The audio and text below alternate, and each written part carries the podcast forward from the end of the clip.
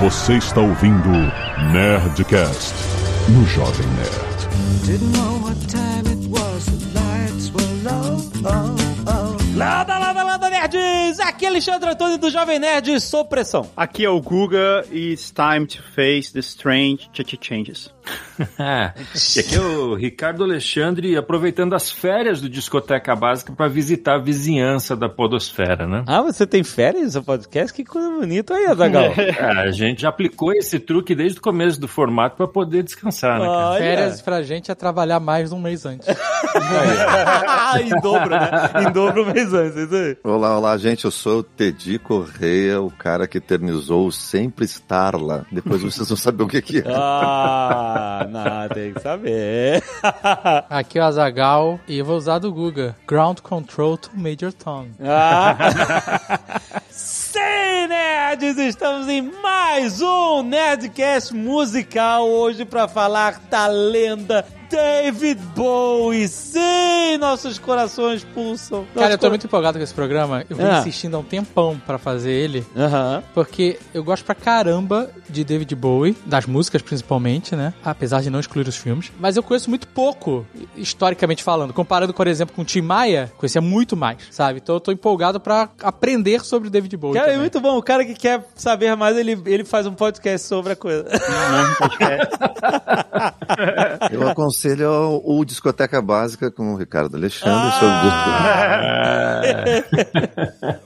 A gente fez junto lá o do Hunky Dory, que é um disco do Bowie, né? Óbvio. E eu mesmo fiquei ouvindo de cara, que legal a, a narrativa. Quem não conhece É aqui muito o legal, Bowie né? vai ser uma, uma maneira de tomar contato assim com a persona e tal. Eu achei muito legal. Excelente. Então ouça o Nerdcast e depois o Discoteca Básica na sequência. É. Vamos fazer essa playlist aí. E-mails. Canelada.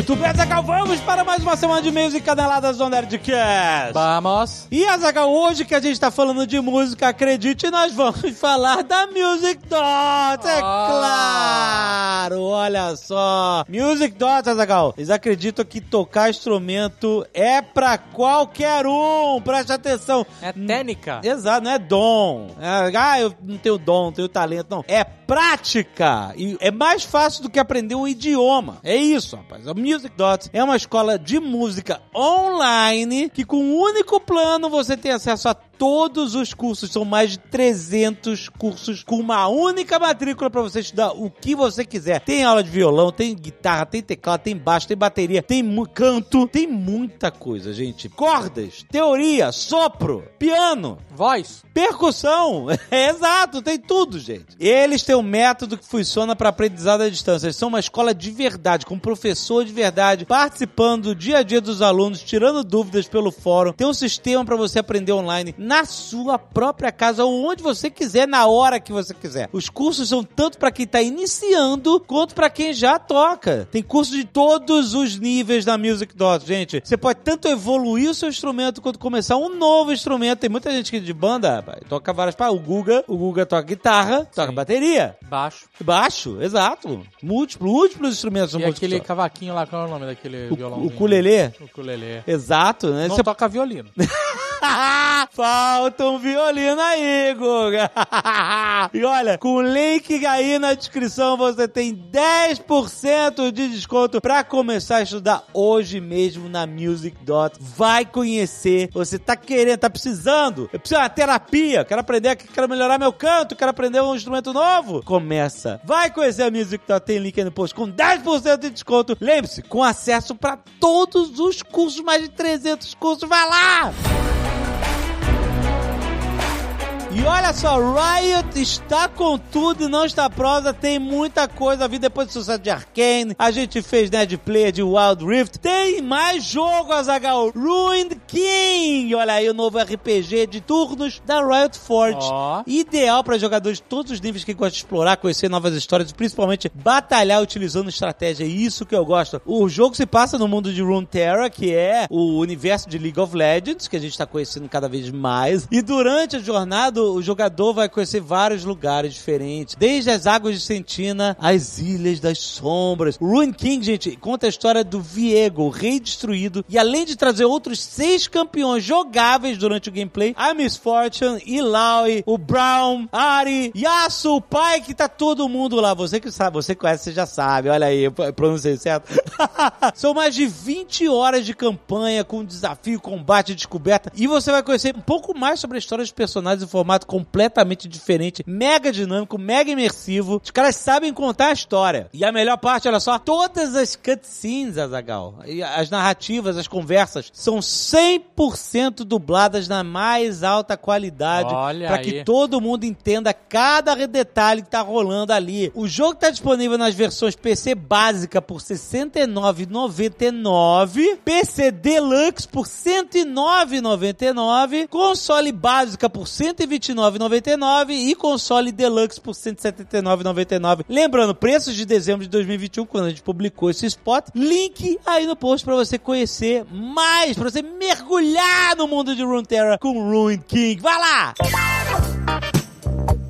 E olha só pra você que empreende, quer vender online, quer que seu negócio virtual se destaque mais na internet, a gente quer apresentar pra você a Nuvem Shop, Azagal. A maior plataforma de e-commerce da América Latina, feita pra você criar sua loja online de forma mega simples, mega profissional. São mais de 10 anos no mercado, Ó. mais de 90 mil clientes ativos na plataforma, gente. Na Nuvem Shop você monta a loja do jeito que você preferir. São mais de 30 layouts gratuitos pra você customizar com a cara do seu negócio. Mega fácil de mexer. Hoje em dia é isso, cara. Essas ferramentas são super fáceis. E a sua loja vai ter acesso a mais de 150 aplicativos de pagamento, logística, gestão, pra você escolher o que mais faz sentido pro seu negócio, seja qual for o tamanho do seu negócio. Você pode ser um negócio médio, grande, um negócio pequenininho, tá começando agora. Vale conhecer a Nuvem Shop, a maior plataforma de e-commerce da América Latina. Olha só, se você precisava de um sinal pra criar sua loja, a oportunidade é essa. A gente tem link aqui no post pra você conhecer hoje mesmo, abrir hoje mesmo a sua loja da Nuvem Shop e você ganha automaticamente 30 dias grátis mais isenção de tarifa por venda durante 90 dias. Vale a pena você aproveitar essa oferta. E quem é ouvinte do Netcast, presta atenção, recebe um desconto mega especial. Usando o link que tá aí na descrição desse episódio, você vai ter 25% de desconto na primeira mensalidade. Não perca, você tá abrindo seu negócio, vai conhecer no V-Shop e aproveita a oferta. Quando você tá começando o negócio, toda ajuda é pouca, a gente sabe. É difícil, no início é muito difícil. Então, aproveita. Não esqueça de usar o link que tá nesse episódio. Vai lá conhecer a Nuvem Shop e mostrar ao mundo que você é capaz.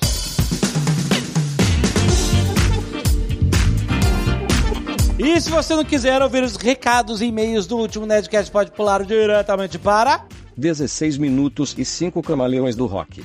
Lembrando, se você é o dos que fica para ouvir os recados, os, os e-mails, Aham. você pode participar desse momento mandando e-mails, mandando artes, né, sugestões de temas, né, tudo no e-mail nerdcast@jovemnerd.com.br. Exatamente. Quero agradecer aos nerds que doaram sangue e salvaram vidas essa semana. Tem pedido de doação para Suelena Seabra Guimarães no IHG, Instituto de Hemorragia de Goiânia. Quem tiver em Goiânia, Goiás, puder ajudar, tem informações aí no post. E eu quero agradecer a Bruna Hilsdorf, Caio César Barreto, Eduardo Neves, Caio Ouweiler, João Pedro Vilarinho, Marco Aurélio Pinto, João Vitor de Oliveira, Moisés Rodrigues de Souza, Ricardo Seiti, Robson Aparecido da Silva, Vinícius Wagner Gomes, Igor Rodrigues, que doou plaquetas, e o Victor Sati, que também doou Olha plaquetas. aí, muito muito obrigado, Nerds. Héctor Augusto, 26 anos, advogado São Paulo, SP. Olá, Nerds, como é que vão? Muito bem. Desde o ano passado, e como uma forma de vencer eh, de forma responsável o tédio do isolamento social, comecei a me aventurar neste universo fantástico de Fundação. Sim, Ó. o último Nerdcast foi sobre a série Fundação, uma das séries de livros mais instigantes, se não a mais instigante que eu já li na vida. Fui conquistado imediatamente pelo plot da psicohistória, elemento esse que indiscutivelmente diferencia o universo de Asimov de outras ficções científicas. Até o momento, o livro li os cinco primeiros livros, faltando-me apenas as duas prequels. Mas dito isso, vamos aos comentários do último Nerdcast. Pra mim, há pelo menos duas formas de encarar a série da Apple TV Plus, as quais impactarão inevitavelmente a simpatia do telespectador pelo show. Primeira é conceber a série como uma adaptação de fundação em que, como muito bem falou o Alexandre, tanto no episódio Nerdcast como no Nerd Bunker, o importante é a essência dos livros esteja presente. Se partirmos desse entendimento, parte do sucesso da série viria da capacidade dos roteiristas de impingir na trama essa essência. Assim sendo, no que se traduziria esse cerne? Focado apenas no livro de fundação, ao menos três elementos vieram-me à mente. Em primeiro lugar, é fundamental que as premissas do plano Seldon estejam presentes e sejam respeitadas. Quais sejam? Um, a de que ninguém deve saber como ele funciona. Dois, a de que ele só se aplica a grandes contingentes populacionais. E três, a que as decisões individuais não são capazes de alterar o curso da história. No entanto, ao invés de construir a narrativa que justificasse a existência do funcionamento do plano, a série buscou resolver os conflitos por meio de atitudes individuais Ha! das personagens em detrimento da correlação de forças macropolíticas. É o que eu falei. A respeito disso, inclusive desvirtuando a própria ideia do cofre do tempo, que acaba solucionando a primeira crise, não é sequer a Salvor Harding, mas sim a inteligência artificial de Sheldon, que propôs um acordo totalmente desprovido de verossimilhança entre os anacronianos e os tespianos. Dessa forma, uma ação individual fundamentada em razões forçosamente não estruturais que corrigiu o curso da história prevista pelo plano, em total desacordo com seus pressupostos. Sou obrigado a concordar com palestrinha. Isso é verdade, é verdade, É, cara. eu tô falando, cara. É bem fraco esse ponto. é. Eu tinha notado, mas me doeu mais agora lendo, lendo o e-mail dele. Em segundo lugar, algo que pra mim é inafastável do estilo de Asimov é a estruturação da narrativa em torno dos problemas que são resolvidos com base na inteligência e, sobretudo, no raciocínio lógico. A resolução da primeira crise não vem da disputa de forças ou da genialidade de um indivíduo isolado, mas sim das condições econômicas, políticas e sociais que possibilitaram a primeira fundação se utilizar de suas vantagens comparativas em relação aos mundos vizinhos. A partir do momento em que a série se transforma em uma space opera, em que tudo se resolve na base da porrada, o elemento racional é enterrado a sete palmas do chão, em total desrespeito à própria natureza das histórias que Asimov escreveu. Salvo engano, o primeiro tiro, um dos únicos que é disparado em toda a fundação, só ocorre no final do segundo livro e ainda assim diante da total falta de alternativas. Não é por outra razão que a frase a violência é o último refúgio dos incompetentes soe um tanto irônica para os roteiristas da série, de tanto tentarem cativar o público com base em cenas de luta, muitas vezes mal coreografadas, diga-se de passagem, acabaram se mostrando os verdadeiros ignorantes. Esse cara tá pistolaço. Me perdoe o trocadilho. O Harold ia gostar desse e-mail. Pô, esse é um programa que a gente podia, né? Nossa, esse programa era tudo do Harold, cara. Todo. Por fim, o último elemento que comporia a exceção do que a Fundação, na minha leitura, se refere à própria natureza da crise que estava levando o Império Galáctico à ruína. Asimov bate diversas vezes na tecla que o Império, assim como muitos mundos que o compõem, estavam desprestigiando a ciência para favorecer certas tradições tecnológicas muitas vezes insuficientes, sendo o núcleo desse fenômeno a crença de que o uso da energia nuclear seria perigoso ou que não valeria a pena investir em seu desenvolvimento. Se bem me lembro. Pois bem, é justamente a formação de términos tendo um objetivo de desenvolvimento das ciências físicas em oposição às mentais, como descobriremos depois da segunda fundação, que permite à primeira fundação superar suas dificuldades, se estabelecer como líder dos mundos periféricos. É isso aí, a gente até comentou, né? O negócio da domínio da, da energia nuclear, que ninguém tinha em volta, eles passam a prover bens de consumo, tecnologia para os outros e passam a ser a força dominante lá. Aham. E o alvo também, né? Mas ele continua. A não inclusão desse elemento, além de empobrecer a narrativa e o próprio desempenho da crise prevista por Seldon, fez com que uma grande oportunidade fosse perdida, sobretudo considerando que o momento político pelo qual passamos, em que o conhecimento científico é cada vez mais deixado de lado em prol de crenças tribais, se sobressalta. Soma-se ainda o efeito quase deus ex machina introduzido pelos roteiristas, em que a subserviência política entre Trantor e os mundos de Anacreon e Tespion e Terminus parece se resolver quando os últimos acham a nave Invictus perdida no meio do nada. Caraca, o e-mail é grande. Tudo bem, não vamos lá, que ele tá bem. Não, mas tá bom, e-mail. É, exato. Fundamentado. Ademais, em relação à segunda forma de encarar a série, ela se traduz na concepção que o show, na verdade, foi apenas inspirado no universo de fundação, sendo autônomo em relação a este. De modo que a reprodução da essência dos livros seja algo efetivamente secundário. Nesse caso, pra mim, a série não funcionou. Com exceção do plot dos imperadores. Esse cara sou eu, só que com, com mais texto. que realmente foi algo bem feito e que eu pagaria pra ver a sitcom dos Cleons. o resto da história é fraca e se estrutura muito porcamente. Com um efeito, o roteiro dificilmente para em pé após uma análise um pouco mais detida. Seja em razão das inúmeras coincidências que ocorrem ao longo da trama, qual a chance da Gail Dornick pousar bem acima onde a Salvor estava hibernando? E seja em razão da artificialidade dos conflitos e suas resoluções. Até que dois povos que estão em pé de guerra há milhares de anos decidiram pela paz porque uma inteligência artificial aleatória os convencia do contrário com argumentos com a profundidade de um pirex. Seja ainda em razão dos romances insuportáveis que serviriam como um bom sonífero para aqueles que têm insônia. O impacto da separação de Hugo Salvor foi praticamente nulo. Não sei como será a próxima temporada, mas diante de tudo que foi dito e utilizando a psicohistória para situações individuais, me parece que o prognóstico não é dos melhores. assim, antes de nos convencermos que o universo de Fundação é inadaptável para a televisão, primeiro é necessário nos perguntarmos se as pessoas que foram designadas para essa tarefa são capazes de elaborar um produto que seja minimamente capaz de se manter como uma obra audiovisual robusta. Ouço o Nerdcast desde o começo da pandemia e tem sido meu refúgio semanal ajudando a manter o mínimo de sanidade mental que me resta. Obrigado pelo trabalho incrível feito por todos vocês. Um excelente final de ano. Maravilhoso pra você também, querido. Que e-mail incrível. excelente e-mail, eu não leria mais nenhum. Esse aí, pra mim, tá Tá fechou. fundamentado, é isso. Já, já tá dito. Bota no cofre.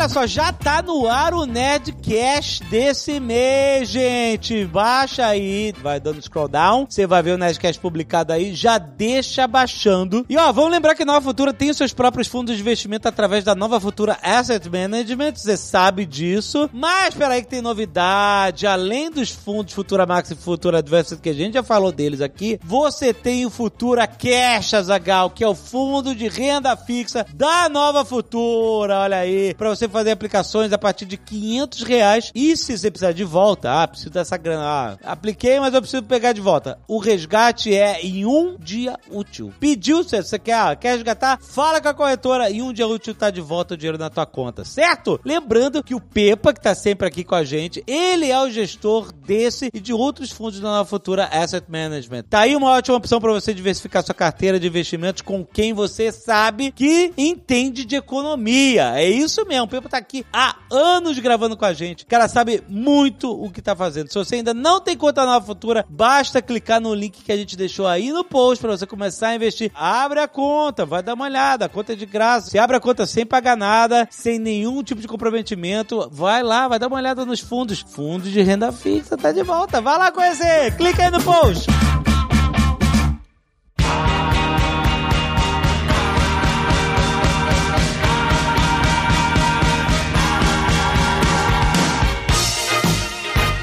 Ah, o Elvis não morreu, é, o Michael Jackson não morreu, mas se tem um cara que poderia alimentar uma mística de que não morreu, mas voltou pro espaço, é o David Bowie. É verdade. É, boa. verdade. Essas múltiplas faces do David Bowie, essa metamorfose. É que essa é a parada, né? Então, e Que, é que chama atenção no, no primeiro momento, né? Ele ser essa figura muito única, né? E mutante. Mutante, é, porque ele, dependendo da época que você conheceu ele, é completamente diferente, né? Se você pega o disco que o Teddy e o Ricardo estavam falando aí, o Hunky Dory, é um disco folk, né? Ele tem a música lá do Bob Dylan, tem a música do Andy Warhol, e ele, ele tem muito desse lance de singer-songwriter, né? Um lance muito folk. E aí o próximo disco, que foi o Zig Stardust, é, já é super rock and roll. E aí nos anos 80 já é dance, né? Dance music, né? Let's Dance. Caraca, Let's Dance, pode crer.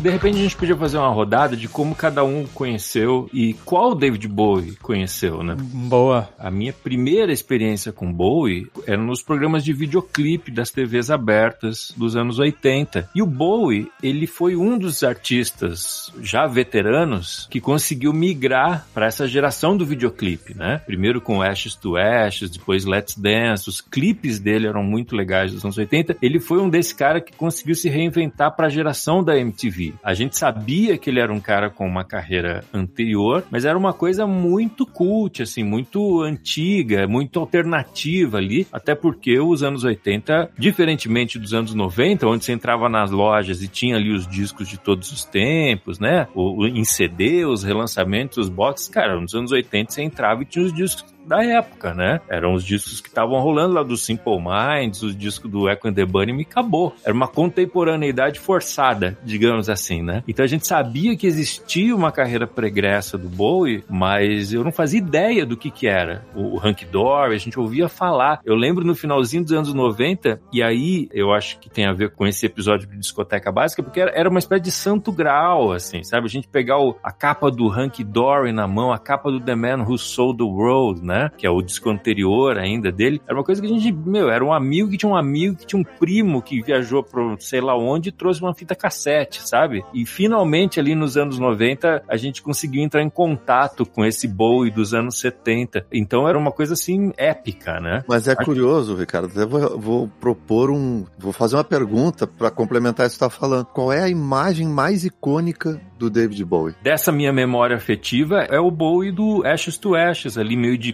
Pierrot, né? Aquela coisa, um sci-fi meio clown ali, aquela coisa dos clipes. Mas, que era, assim, era mas muito tu forte. acha que essa superou o Aladdin 100? Eu não fazia ideia de que havia o Aladdin- Sane. Assim, eu ouvia falar, Não, eu mas lia, eu tô eu lia nas hoje. revistas, Hoje, assim. digamos assim, né? Né? Quando a gente olha, fala sobre Bowie hoje, o que mais se vê é um cara com um raio na cara, né? O, ra- o raio na cara, sem dúvida nenhuma. É. Sim, é, a o imagem raio na cara mais. é é. Você vê em tudo, é em, é em patinho. Ó, eu tenho um patinho de banheira, sabe esses patinhos?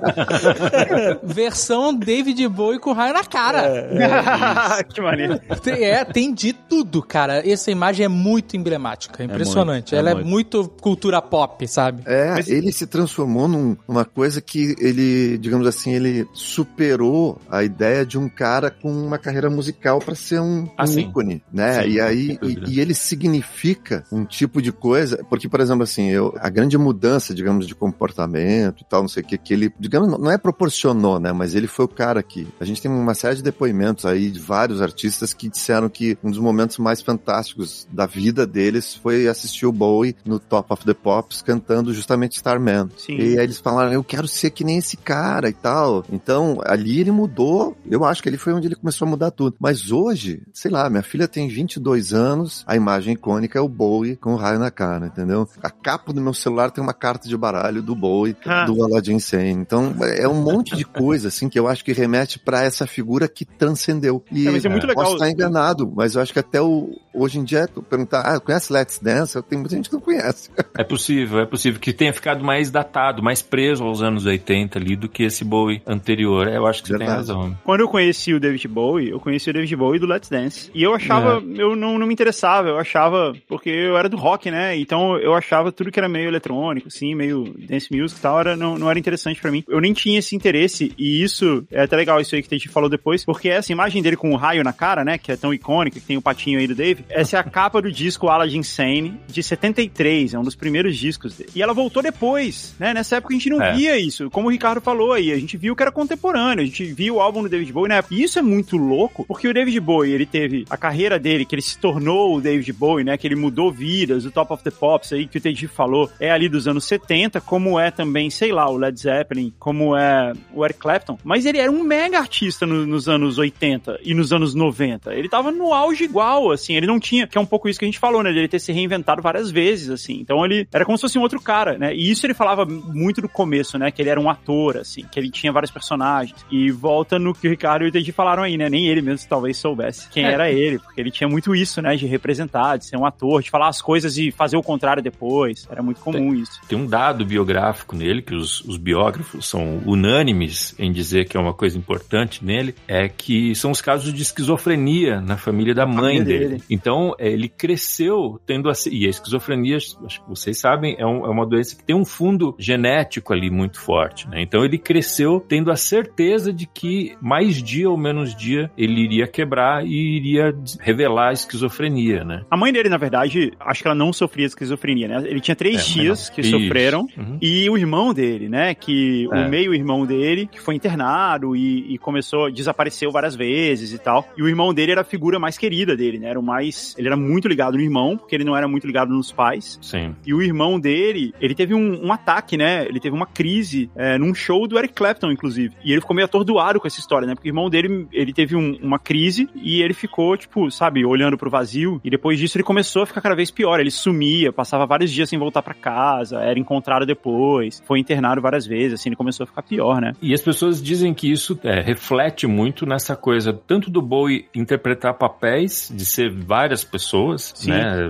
E quanto os ciclos sempre muito rápidos, né? Os ciclos do Bowie eram de dois, três anos ali, né? O, o astro do glam rock durou dois anos, depois o Zig Stardust durou mais dois, aí depois, ah, né? O, o- aí ele renega o rock, vai beber na soul music, dura mais dois, aí ele vai pra Berlim, três anos, e, e- e é muito impressionante, são personagens radicalmente diferentes uns dos outros, como se ele quisesse dar conta do máximo de vidas possíveis o mais rapidamente possível. Mas esse negócio do irmão dele é bom falar que a gente fica conhecendo, nós que se interessa muito pela história dele, fica com essa imagem de que era um cara desequilibrado e tal, não sei o quê, que o irmão dele. Mas o irmão dele era, foi uma grande influência na formação dele. Foi. Sim, E sim. tanto foi depois. que quando ele tinha 12 anos, esse irmão dele deu de presente pra ele o On the Road, do Jack Kerouac. Foi. E, e isso mudou a cabeça do Bowie, tanto que foi ali que ele resolveu a história, perguntou ao pai se podia tocar saxofone, aprender a tocar saxofone, e muito do artista que ele se transformou tem a influência desse irmão, né? Então é, tem um- uma coisa de perda aí, e eu, eu coloco isso assim, ele, essa mudança, eu acho que ele tinha uma coisa assim de não querer se apegar e não ficar,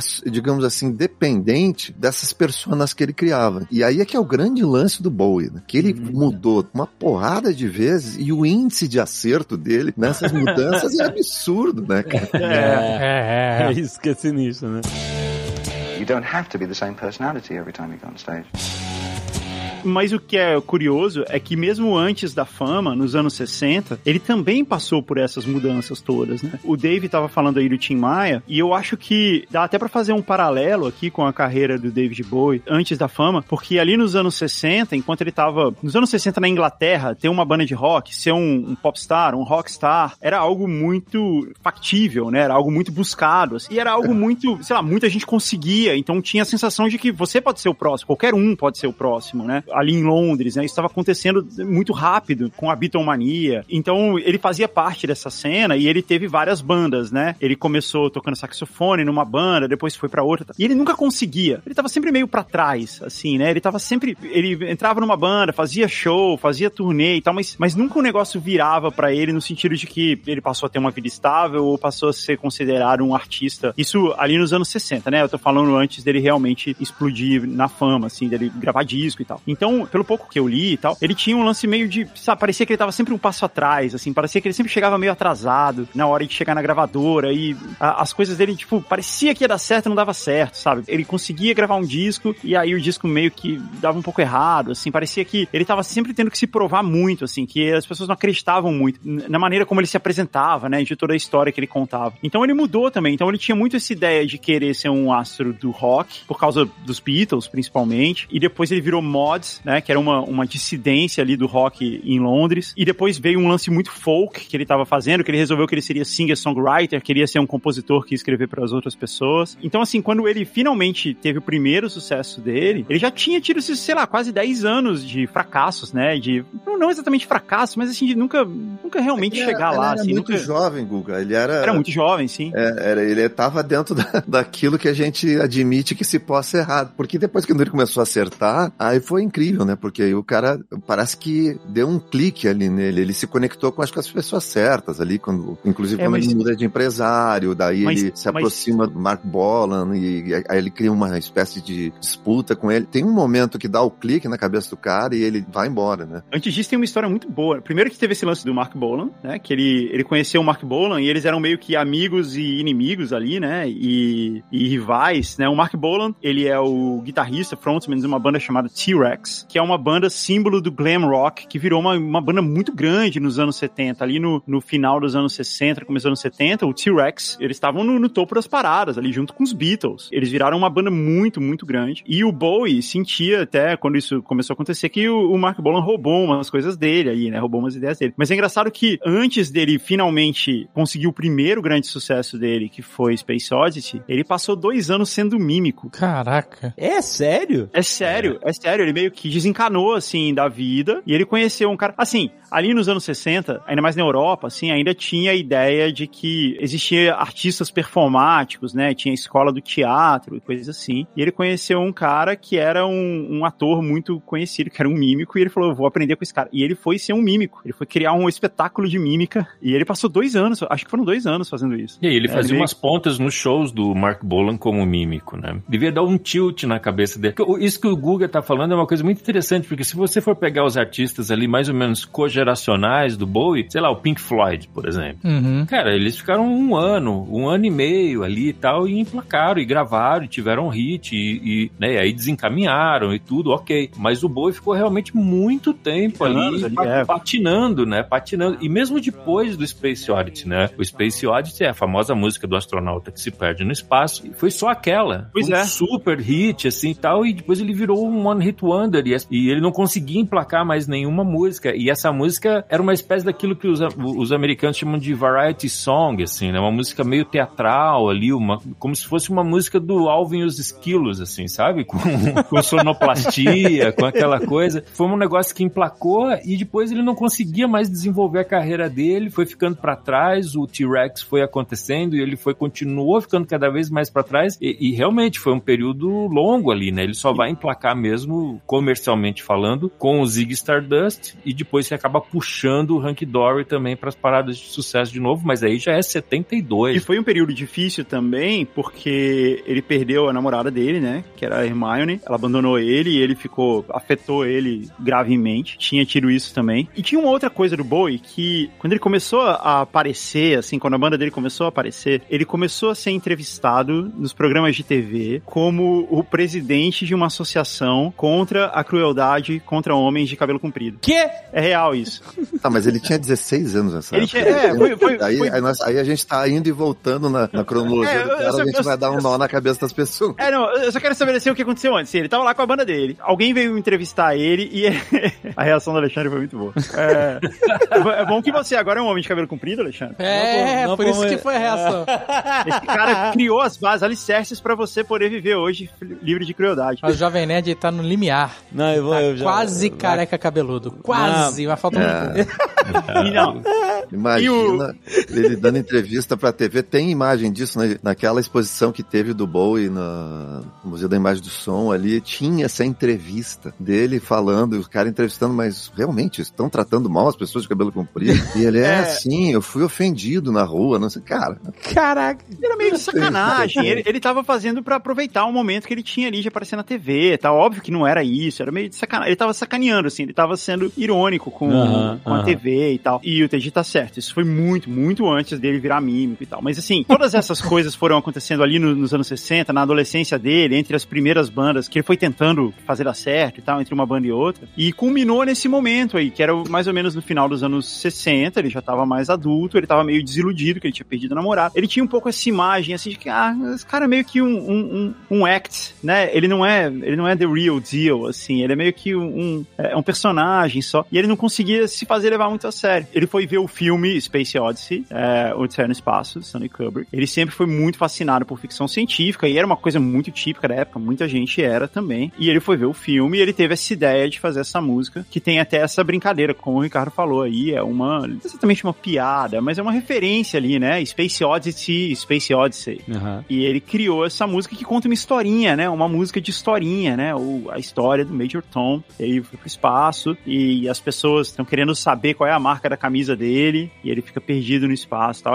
E ele lançou propositalmente essa música na época do Homem na Lua, né? Uhum. Na época do, do Apollo 11. Isso era a trilha sonora do que estava acontecendo ali. Tinha muita ligação, assim, era... É, tinha uma É. lua mania, né, naquela época. Tudo era lua. Cara, se, Tudo era se astronauta, lança- É, exatamente. É, nessa época, década de 60, a, a cultura pop foi inundada de, de referências e de tudo, né? Porque a, a corrida espacial como um todo tinha tomado a discussão, o debate público, o imaginário das pessoas, não só na música, mas nas séries de TV e tudo, até mesmo na incidência incomparável de avistamento de discos voadores e tal, isso explodiu tudo junto, né? Nessa época. A- Essa cultura espacial tava fervilhando, porque era uma coisa muito inovadora, era a gente rompendo a- as fronteiras do planeta Terra desde o início, entendeu? O que, que a gente tá fazendo? A gente tá indo pro espaço pela primeira vez. Era tudo muito era borbulhante no imaginário popular, né? Então essas pérolas surgiram nessa época. O grande risco dessa música aí, quando as pessoas ouviram, ficou claro que era um- ia ser um hit, mas o risco aí era, de fato, a Apollo 11 dar algum problema ali, né? E os caras tinham medo, falaram, meu, a gente vai lançar isso aí e, e vai que acontece um acidente com a Apollo 11. Vai ser a música de mais mau gosto na história do mundo, né? Então eles caras ficaram com medo, mas deu tudo certo. E a música pegou carona no sucesso da aterrissagem na Lua. sin.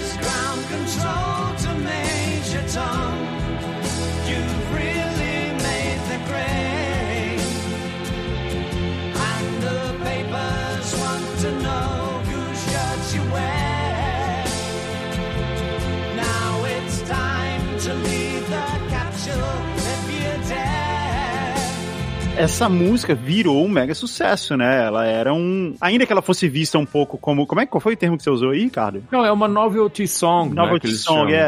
exatamente. Ela foi um mega sucesso, né? E ele Foi. falou, puta, agora, agora eu, eu cheguei lá, né? Agora eu finalmente vou ser levado a sério. Agora eu finalmente vou, vou ser um artista de verdade, assim, né? Eu vou, vou conseguir mais coisas, vou conseguir mais contratos, vou conseguir gravar mais discos. E isso começou a não acontecer, né? É, não rolou. É Não rolou. mesmo? Porra, eu jurava que era. É, não rolou, assim, não, não teve uma continuidade. Quando que ele gravou o Laughing Gnome? Foi antes ou depois? Foi, de- foi depois, né? Foi depois, foi tudo na sequência. Mas se você for pegar esses discos dessa época, fica meio claro por que que não rolou, né? São discos que não tem uma identidade ali. Você conhece bem esses discos, Sim, ele- mas ali ele já tava com essa coisa de ser ator, né? Eu vou lembrar vocês que tinha uma banda que tinha tudo a ver com Laughing Gnome, que era o Jethro Tull fazia, fazia batia os Beatles na parada de sucesso. É verdade. É. Que, assim, era uma cena muito louca que acontecia naqueles anos ali, assim. Pode crer. A galera tava loucaça. É, A galera tava louca vestida de pirata, mano. Era muito bom. comia cogumelo mo- todos os dias. Pô, mas ó, o, o- o Jethro Tull foi um dos shows mais maneiros que eu já fui na minha vida.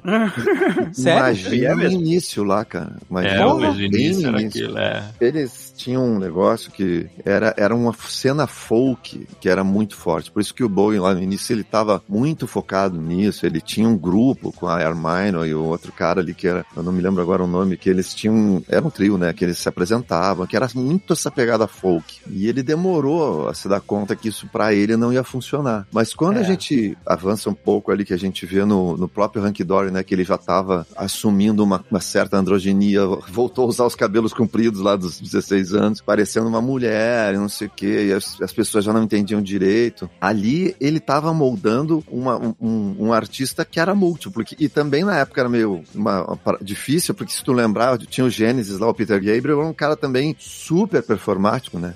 E ele não sabia exatamente pra onde ele ia. Reza a lenda, e aí a gente junta o que os gritos estão falando aí com o cinema, que ele realmente, o, ele era fã do Stanley Kubrick, e o que deu a, a, digamos assim, o, o estopim para ele saber pra onde ele devia ir foi justamente a laranja mecânica. É verdade. Tem muito a ver.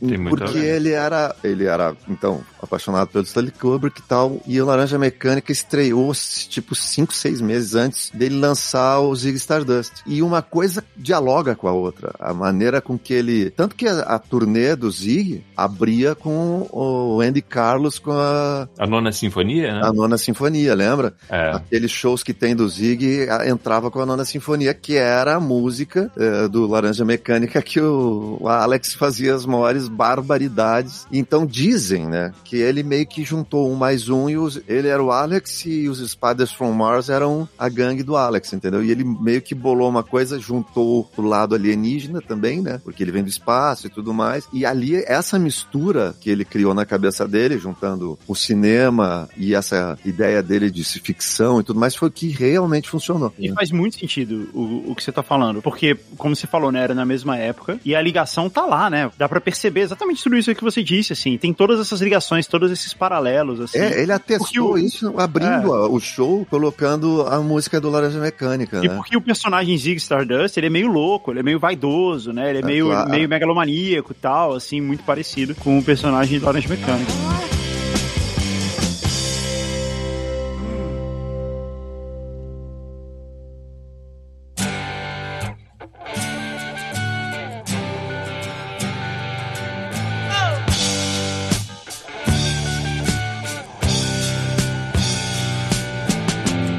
Tenho uma dúvida de leigo mesmo. O Zig Stardust, por exemplo. essa- Essas personas dele eram personas performáticas de show apenas e, e, sei lá, álbum, etc?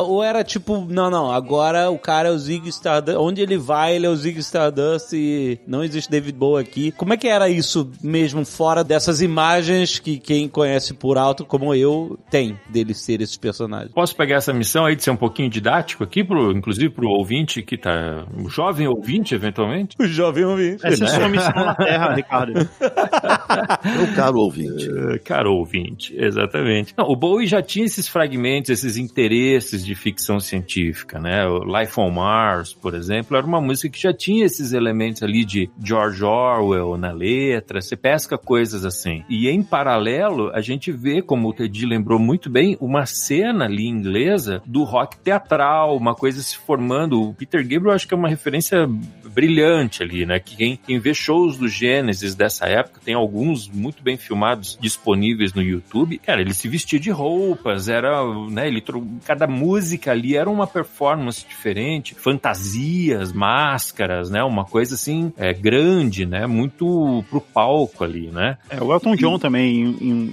em- um certo... O Elton John certa também, maneira também. exatamente. E o que que acontece? É a mesma época dos álbuns conceituais também, né? É, álbuns que contam uma mesma história do começo até o fim, às vezes com um roteiro, às vezes ele só num pacote ali de, de né, criando o ambiente e tudo. E o Bowie, ele lança esse disco, ele termina de fazer o, o Hunky Dory e ele já começa a fazer esse disco novo, chamado The Rise and Fall of Zig Stardust and the Spiders from Mars, que conta ali, costura entre as músicas a história de um astro do rock alienígena que vem pra Terra anunciar o, o fim iminente, né, do planeta Terra, Five Years, né, a primeira música do disco. Parênteses, seria a melhor forma da gente receber essa notícia. Não é? Não seria? Ainda, ainda mais do David Bowie.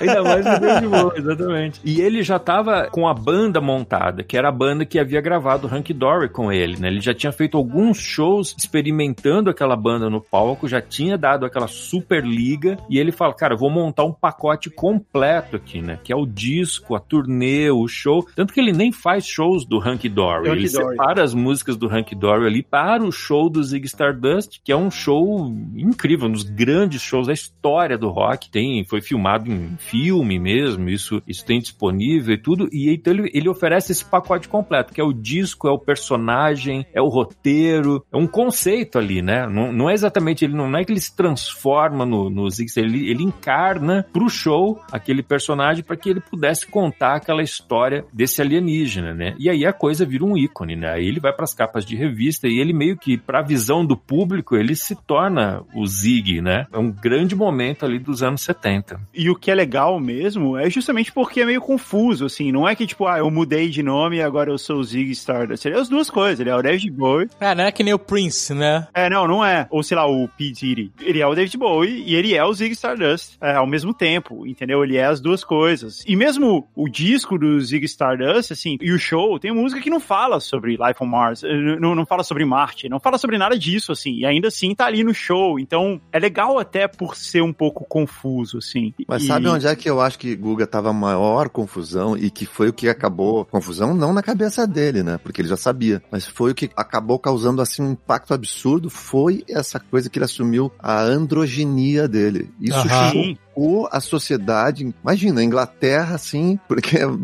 em geral todo mundo ali do, do meio do rock era super hétero assumido, assim, entendeu? E não tinha um ícone que dizia assim, não, para aí, se tu não quiser ser isso, tem esse outro lado. Vocês aí que têm a memória melhor que a minha, como é o nome do cara do placebo, o nosso Brian Molko? Brian Molko. É, ele foi um dos caras que disse que aquilo ali foi decisivo pra vida dele, entendeu? É, ele- É, o- e- e isso quando ele viu depois, porque ele era ele ainda um cara jovem, né? Mas eu digo assim, mas teve vários artistas que se formaram depois, mas aí tu imagina na vida do ser humano normal, um adolescente de 16, 17 anos para na frente da televisão inglesa super conservadora e tem uma figura que diz que veio do espaço e é andrógeno. Total. ele atraía as meninas que eram loucas por ele e tinha uns rapazes que se sentiam tocados e não conseguiam explicar isso e, e era uma doideira assim. E ele é um cara sempre antenado ele lá pela cidade e sacou é por aqui e eu volto a falar sobre o, o Laranja Mecânica só pra fazer uma conexão quando ele, porque ali é que eu acho que ele sacou assim eu, eu preciso incomodar eu acho o Kubrick quando ele o Laranja Mecânica saiu ele começou a ser ameaçado de morte ele começou a ter a vida dele assim colocada em risco por essa sociedade conservadora. Ou seja, quando o Bowie entra e diz assim, eu vou mexer com essa porcaria toda de- também, ele sabe que ele tava indo com tudo ou nada. E deu tudo.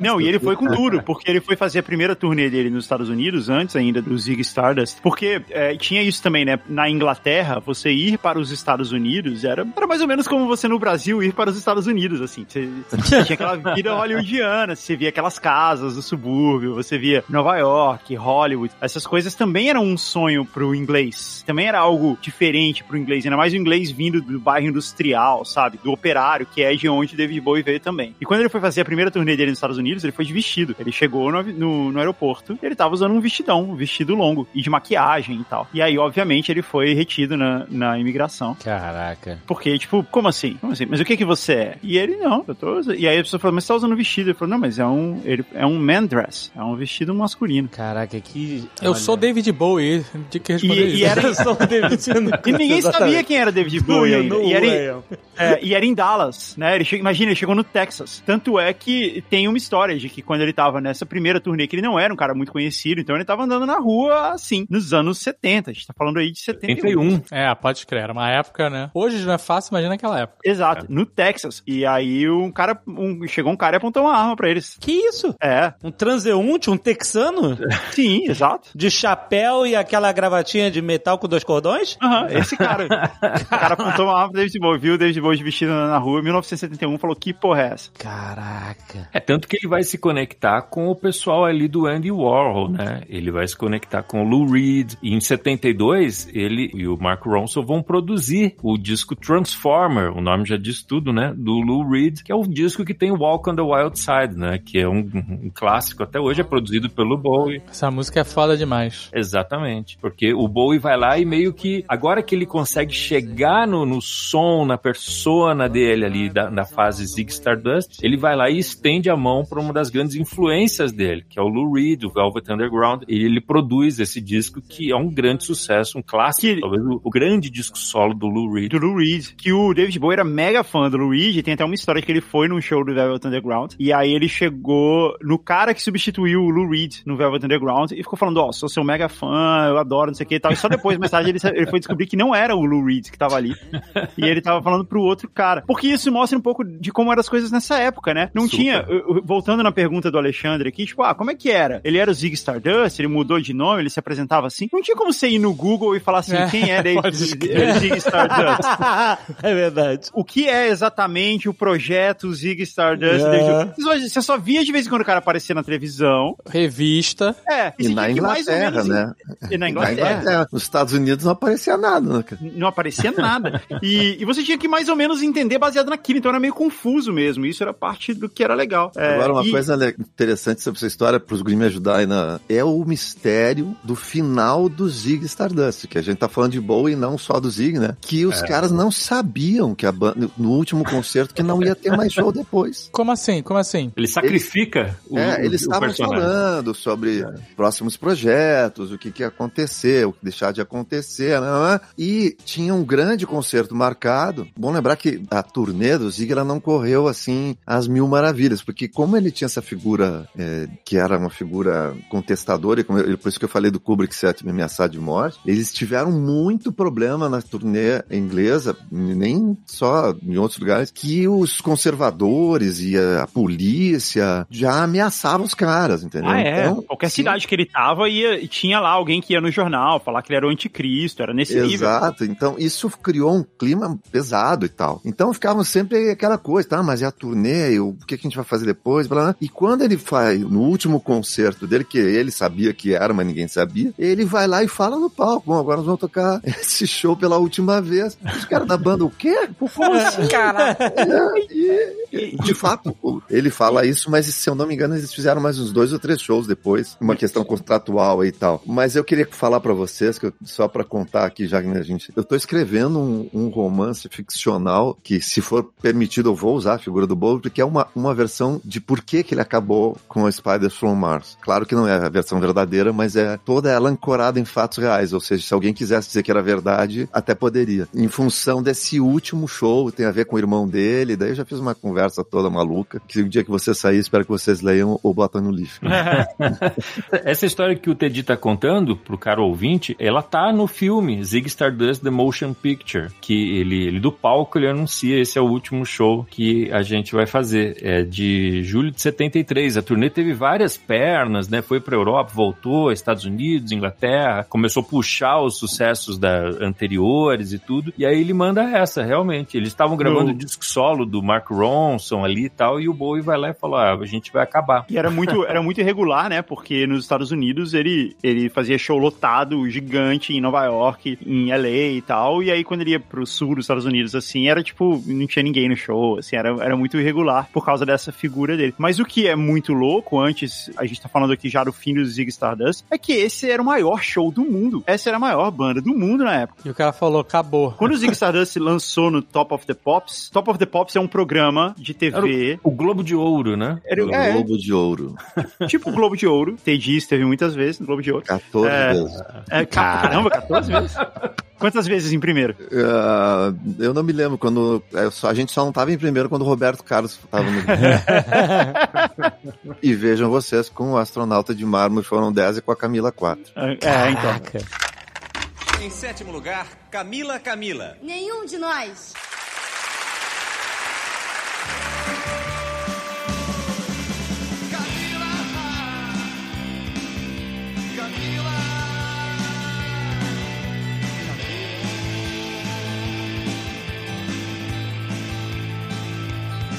De alguma maneira, o David Bowie também esteve no Globo de Ouro. é verdade, olha aí. É verdade. Mas então, o Top of the Pops, ele era o maior programa de música da Inglaterra e era a única chance que você tinha de ver a banda, porque você ouvia essas coisas do, do Zig Stardust e tal, mas você tinha que ir no show, né? Não tinha YouTube, você não podia ir lá ver fragmentos do show que alguém filmou com o celular, nada disso. Cortes do show.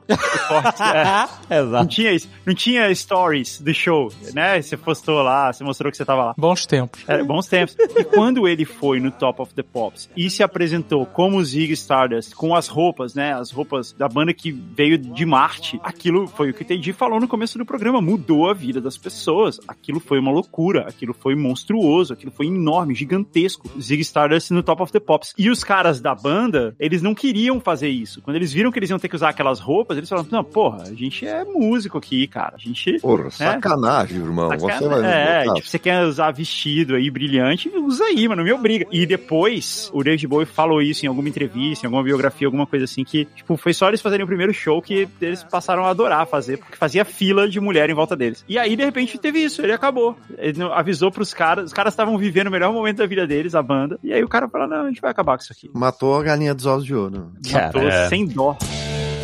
You don't have to be the same personality every time you go on stage.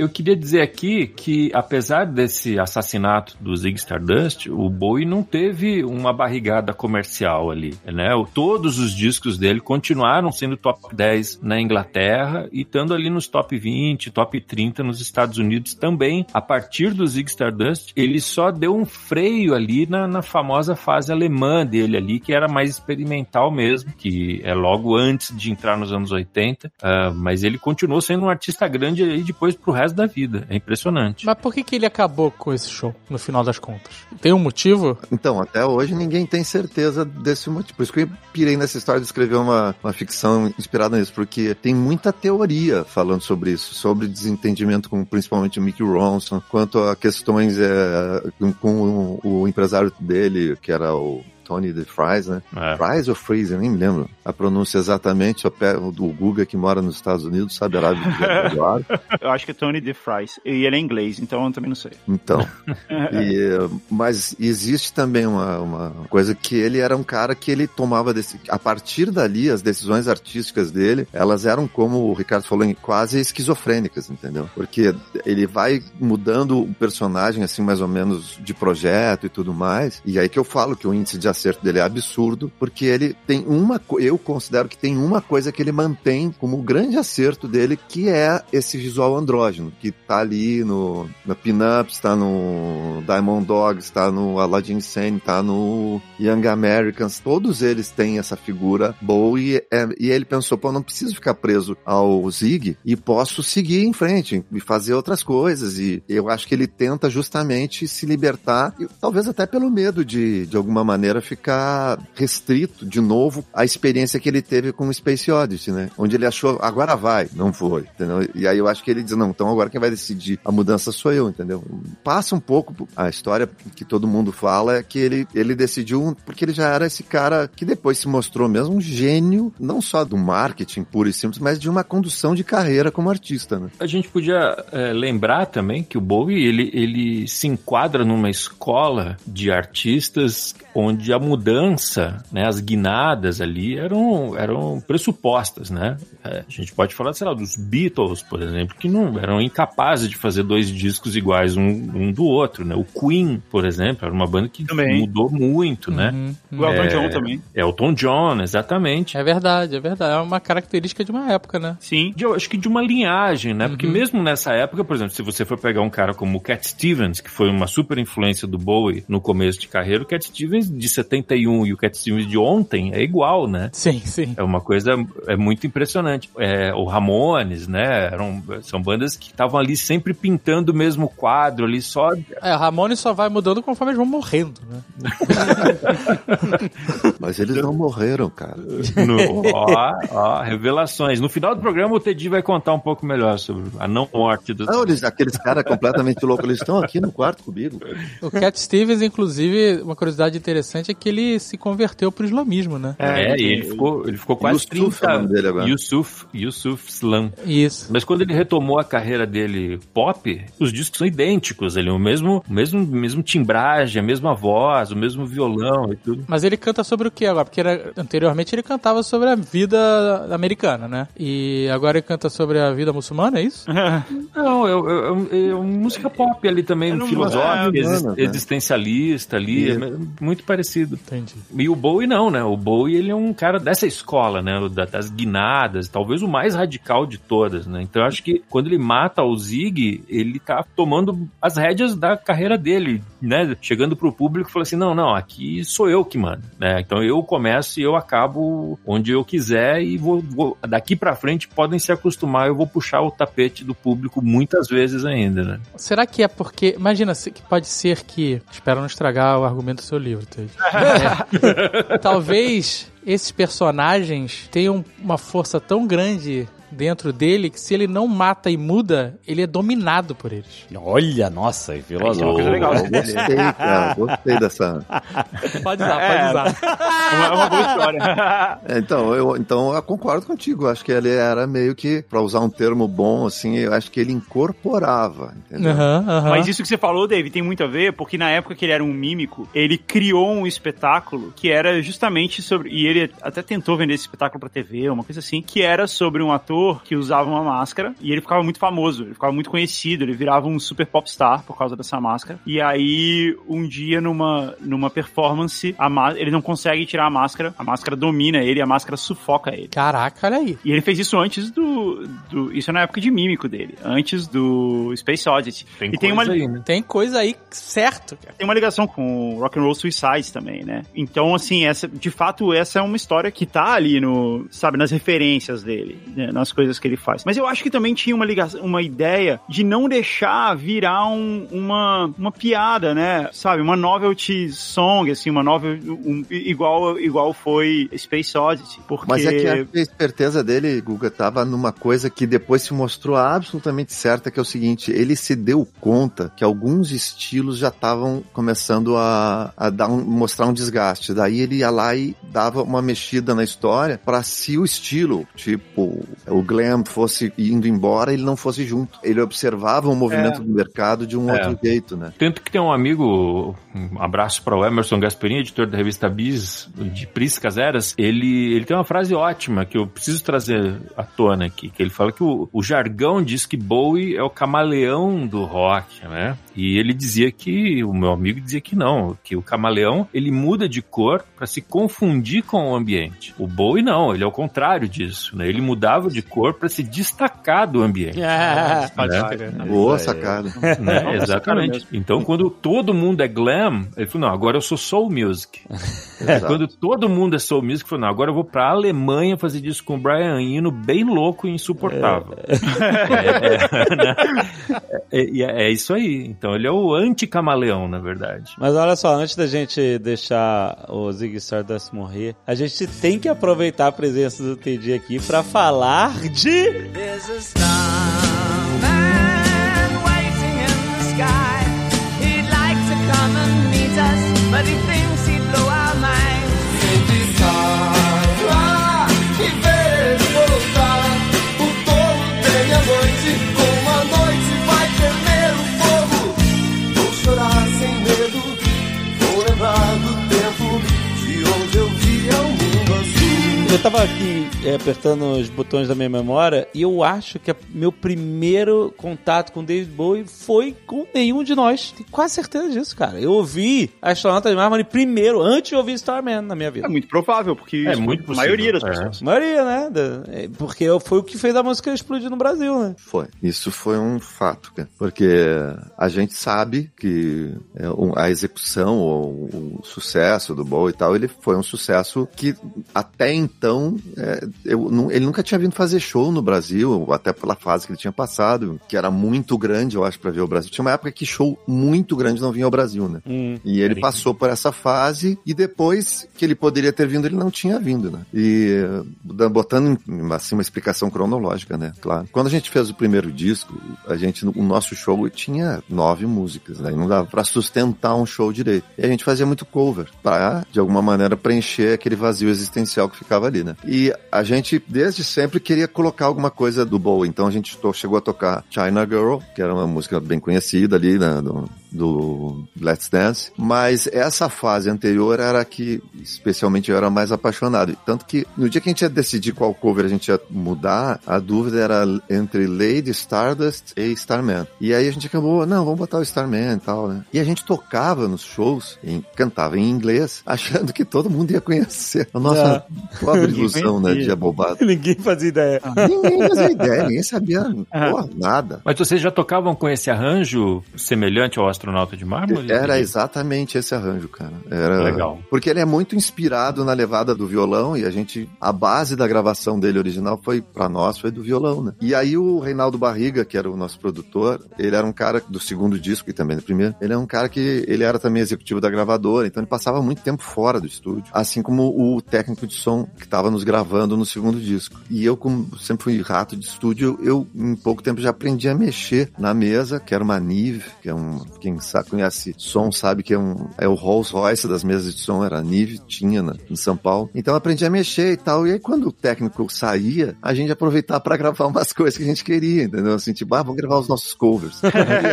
Pô, imagina, na época, ter um estúdio com uma mesa Nive à tua disposição, né? E aí a gente começou a tocar o, o Starman e o Barriga, o produtor, entrou. E aí ele falou: caramba, essa música, me lembro dela, porra, faz uma versão e tal. E a gente ficou, putz, não, com uma visão já premonitória, em certo sentido, a gente falou, nós vamos ser escorraçados, né? cara? e aí o, o Barriga, não, mas porra, faz aí, você é muito fã, faz com uma homenagem e tal. E a gente, tá legal, vamos, vamos tentar. E aí a gente fez a versão toda ela inspirada no Major Tom, que é o personagem de Space Oddity, e depois de Ashes to Ashes. E a gente pirou, bah, vamos escrever escrever o nosso o terceiro capítulo da história desse personagem do Bowie. Né? Ou seja, é coisa de fã, né?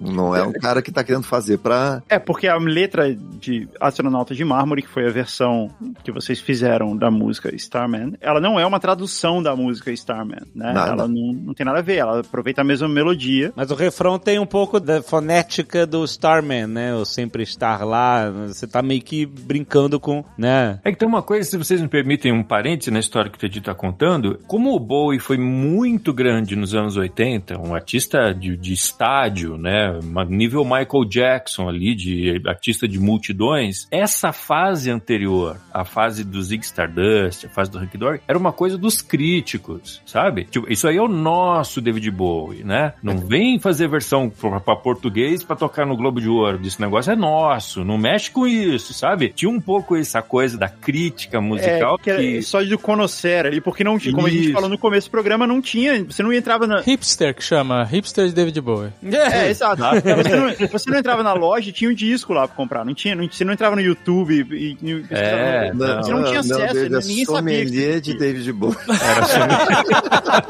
Você tinha que ser muito insider, né? Pra saber. essas Exatamente. Então não vem com o Starman no, no Globo de Ouro, não. Agora pra continuar, Teddy. É, mas é, o Ricardo tem razão. Os caras ficaram. Eles. Bom, a gente vai chegar nessa parte porque ela é, é, foi realmente traumática em vários sentidos. Quando tu vai fazer uma versão, tu o tempo inteiro tá fazendo escolhas, né, cara? Pegar uma melodia e isso é uma coisa que o Bowie, ele, ele próprio enfrentou, porque ele gostava também de fazer algumas versões para outras línguas dele. Mas se tu pega o Starman, por exemplo, tu pode botar o que tu quiser, mas o grande lance do refrão era essa pegada dele meio Somewhere over the rainbow, né? Sim, Sempre sim. estar lá Garner. E é uma, sub- subiu uma É, oitava, né? também. é, é verdade. Então, e a gente fez a escolha pensando nisso. E ela foi que meio norteou essa maneira de a gente é, pegar os outros versos e falar como se fosse essa viagem espacial. O Carlão, na época, estava lendo um, um livro, acho que era o. Puta, eu lembro e esqueço direto, mas era um livro de um astronauta que ele contava como tinha sido a viagem dele no espaço. Então, quando fala ali, são quatro ciclos no escuro deserto do céu, o fim das vozes no meu rádio, isso tudo são coisas da rotina de um astronauta circundando a Terra. Daí, quando ele passava numa aquela lado escuro da Lua, o rádio ficava mudo, então fim das vozes no meu rádio. Aí são quatro ciclos no escuro deserto do céu, é porque ele não via mais nada, ficava, não tinha mais a- a- a- o reflexo do sol eh, na Terra que iluminava, então você não tinha isso. Ele estava total escuridão, entendeu? Aham. E a gente foi jogando essas coisas assim, porque era a ideia do sempre estar lá. Era a primeira escolha. A gente tinha que pensar assim, bom, a gente tem que resolver o que é mais difícil. O que é mais difícil? É a questão do refrão. E o que, que a gente vai fazer? A gente cria um outro negócio, muda a melodia ou usa a sonoridade? A gente optou por fazer eh, o uso da sonoridade, né? E me lembro que o Ricardo falando dos críticos, né? Pô, esses caras são os ignorantes, não sabem nem português. É, como é? Fal- faltou uma estar lá ali, e né? ver ele voltar. Puta que pariu. Tinha coisa mais cuzona do cara que ficar corrigindo a letra do, em, É, né? de, uma, de uma música, cara. É, não, é muito, é muito cuzão. E outra, ninguém. Esse cara não fala assim. Porque ninguém fala ênclise no, no. Você pode até escrever, mas você não fala assim normalmente. Os Beatles têm She Don't Care na música Ticket to Ride. Fala She Don't Care. Isso é como as pessoas falam. O certo é She Doesn't Care. É, mas na música não, não entra na métrica. É claro que a gente fez essa escolha, como eu te falei, na história da melodia e dessa subida de oitava que a gente achava que era o grande lance, não sei o que, blá blá blá. E foi viajando no resto. Tanto que a única coisa que tá realmente traduzida, que é uma tradução, é esse verso que tá em Ashes to Ashes. Que todo mundo fala, puta que bobagem, que era um machado pra quebrar o gelo. Tá lá, é o verso do Bowie, esse que a gente traduziu. Aham. É o único traduzido, né? E, cara, a gente atrasou o disco porque teve que mandar a nossa versão pra Inglaterra, teve que traduzir de novo do português pro inglês pra saber o que a gente tava falando. Caraca, é foda, né? Pede... É, cara. E no ano que a gente fez isso, foi a primeira vez que a gente trabalhou pra caramba e tal. Eu fui, é, quando eu juntei grana, eu vou pra Inglaterra. E passei um tempo lá e eu fui com um amigo meu que morava lá. A gente foi na editora, entendeu? Falou com as pessoas que tinham encaminhado tudo. E eu tinha uma curiosidade. Não, eu nunca vou esquecer, era uma senhora daquelas, devia tomar chá das cinco direto. Eu perguntei, tá, eu preciso saber, o, o Bowie ouviu isso? E ela falou, sim, o Mr. Bowie, ele aprova pessoalmente esse tipo de coisa. Caralho, Caralho, que que foda. Aí volta o que o Ricardo falou, os caras nos moendo, dizendo que a gente era um horror, que não sei o que, não sei o que. E passa um tempo, olha, o Bowie vem fazer é, show no Brasil. Aí, em pleno Morumbi, ele vai lá e fala assim: Bom, pessoal, pessoal, eu sei que vocês conhecem essa música em português e podem cantar do jeito que vocês conhecem. Ah, Até ele tocou Starman. Que foda. Quem tava lá sabe que ele fez isso, entendeu? Então, porra. Ah, tu teve a oportunidade de conhecer ele? Não, senão eu não estaria aqui falando contigo. Teria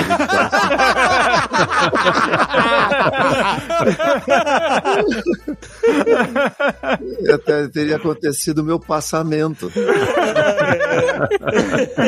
Você estaria lá no planeta dele junto com ele.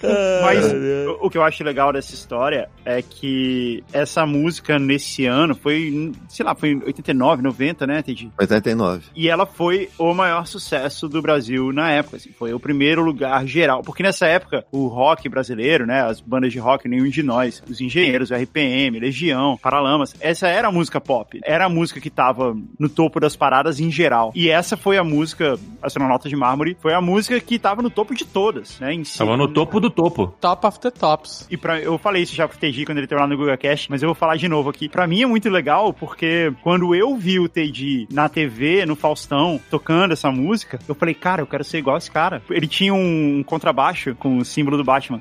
Ah, pode baixo crer. vermelho com negro baixo. E eu falei, cara, eu quero ter essa guitarra aí. Eu quero igualzinho. Eu quero ser igual esse cara. E é Ainda isso bem aí. que tu mudou de ideia depois, né, Gu? Nunca, jamais mudei, cara. Continuo querendo. Falei pra você, assim. então- e aí, a última vez que a gente conversou, eu falei, né, que a gente tocou Astronauta de Mármore. Eu tenho uma banda aqui em Miami que a gente toca rock brasileiro e tal. E a gente tocava Astronauta de Mármore. E aí o TG falou assim: não, você tem que tocar Camila, Camila, que a galera curte e tal. E eu toquei no último show que a gente fez, eu toquei. Tipo, vou te mandar o vídeo depois. Olha aí. Pô, quero, quero ver. E eu fui eu cantando, eu, eu que cantei essa.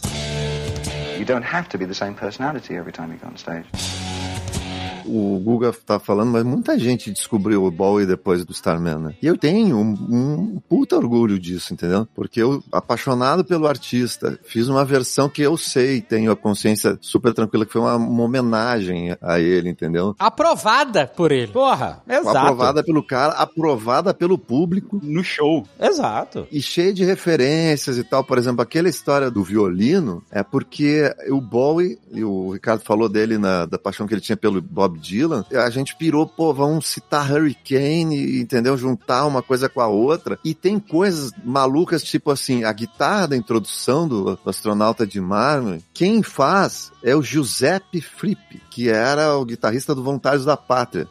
E a gente brincou, nós vamos Caraca. botar na, no- na nossa versão o nosso Fripp. Já que o Bowie já tinha o dele, a gente ia botar tudo. no- era coisa de fã mesmo, entendeu? Muito carinho. Claro, feito com uma, uma coisa de quem tava venerando. Por isso que a gente ficava muito. Porque em vocês também ponto- eram sommeliers do Bowie. Vocês, vocês tinham esse direito. É, mas- e aí, assim, eu não quero me delongar porque a história é sobre o Bowie, mas acho que vale a pena a gente falar. Aquele ano a gente não foi só massacrado pela crítica, a gente foi massacrado pelos colegas. Porque todo mundo falava mal da gente em tudo que é lugar. Desde os Titãs até o- eu- bandas que eu eh, não tenho muita consideração, então não vou falar aqui, eh, e outros caras. Mas aí um dia o Renato Russo falou mal da gente. Não, que deve E aí eu falei, não, pô, Não, Bruno. Caraca. Você não. Pô, não, cara.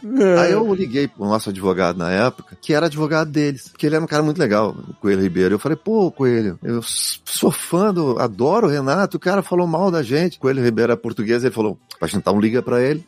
Aí eu falei, como que eu vou ligar pra ele, cara? Vou falar o quê? O cara vai dizer assim, é, seu idiota, não sei o quê. É. Ele, espera um momentinho. Daí ele desligou, daí me ligou de volta, ó, anota aí o telefone do Renato. Eu anotei, liguei pra ele que ele tá esperando. Eu, É.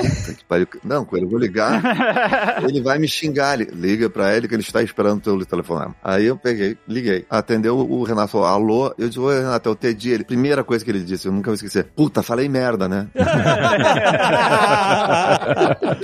Aí eu falei, legal. pô, Renato, é, eu acho que sim, cara. Porque ele tinha falado que a gente não era uma banda de cair na estrada, que a gente achava que. Ele falou um negócio nem nada a ver, como se a gente estivesse começando. Eu falei, pô, lembra da Camila? Foi o nosso primeiro disco, uma música tocou bem, fala disso, fala aquilo. né? Ele, na hora, ele falou, né, cara, esquece, velho, nem precisa explicar, eu sei que eu falei merda. E ele falou um negócio que, partindo dele, eu entendi dessa maneira. Eu falei, pois é, a galera falando mal, até os colegas, gente que, que a gente conhece, não sei o que. Ele falou, tá ele falou, cara, tá todo mundo com inveja do sucesso de vocês. Todo mundo. Porque vocês estão tocando mais do do que todo mundo.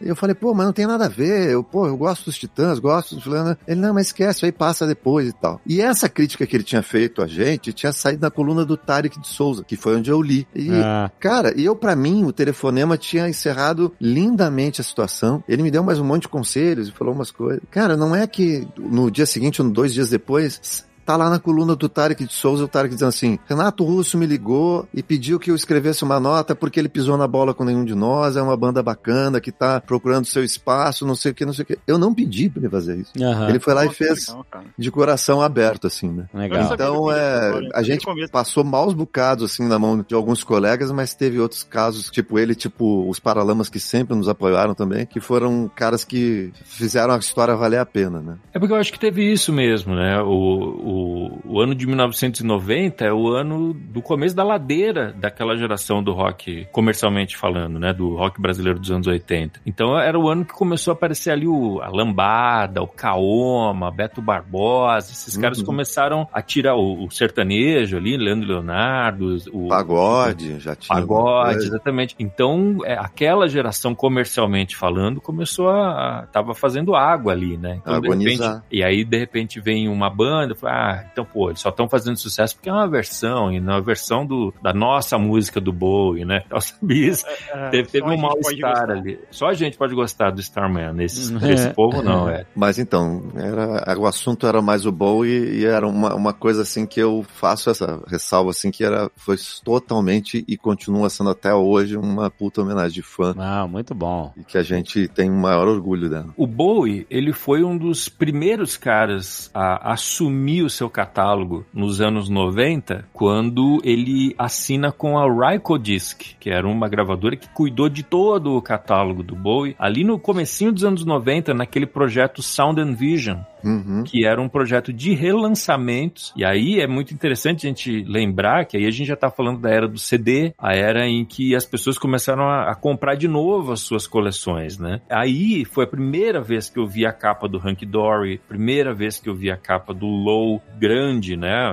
Eu só tinha visto na revista ali pequenininho até então. E foi esse processo com faixas bônus, remasterizado. Aqui no Brasil saiu tudo, o Hunky Dory saiu com capa dupla, com faixas bônus. Ele pega esse movimento da redescoberta das pessoas comprando as suas coleções de novo, o surgimento dessa ideia do classic rock, né? E ele faz essa turnê Sound and Vision anunciando que ele não, não tocaria mais seus clássicos ao vivo. Obviamente, uma promessa que ele nunca cumpriu, mas é, é essa turnê que vem ao Brasil ali é, logo depois. E vem com um- uma banda absurda, com o Adrian Belew na guitarra, que era do- um guitarrista monstruoso do, do King Crimson, que eu era fã, tá, sou fã. E que eu encontrei com ele no aeroporto, eu tava com um CD dele, Young Lions, que eu acho que ele nunca imaginou que ia haver alguém no Brasil com um CD dele na mão, que era importado. Eu estendi pra ele, pedi o autógrafo, ele fez uma cara, por muito pouco ele não soltou um peido na minha cara.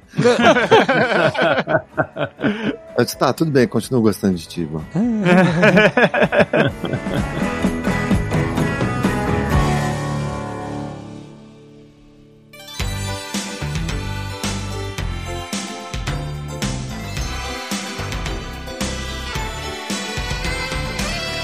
Vocês falaram no começo, né, querendo trazer experiências de como cada um de nós conheceu o Boa, teve o primeiro contato. E o meu foi assistindo o clássico Labirinto a Magia do Tempo. Ah, muito bem lembrado. É uma De- delícia esse filme, cara. 1986, inclusive mesmo ano de Highlander, o Guerreiro Imortal. são dois filmes que têm trilhas sonoras fodas. Exato. Né, o Highlander com Queen e o Labirinto com atuação e trilha sonora em parte pelo David Bowie. Exato. E, e quando eu vi aquela, ele manipulando aquela bola de vidro. É foda eu demais. assim, oh meu Deus, que experiência incrível ver aquilo. Não, e, e porque ele tinha aquela figura é, andrógena mesmo, né? Com, parecia uma espécie de Tina Turner é, maligna.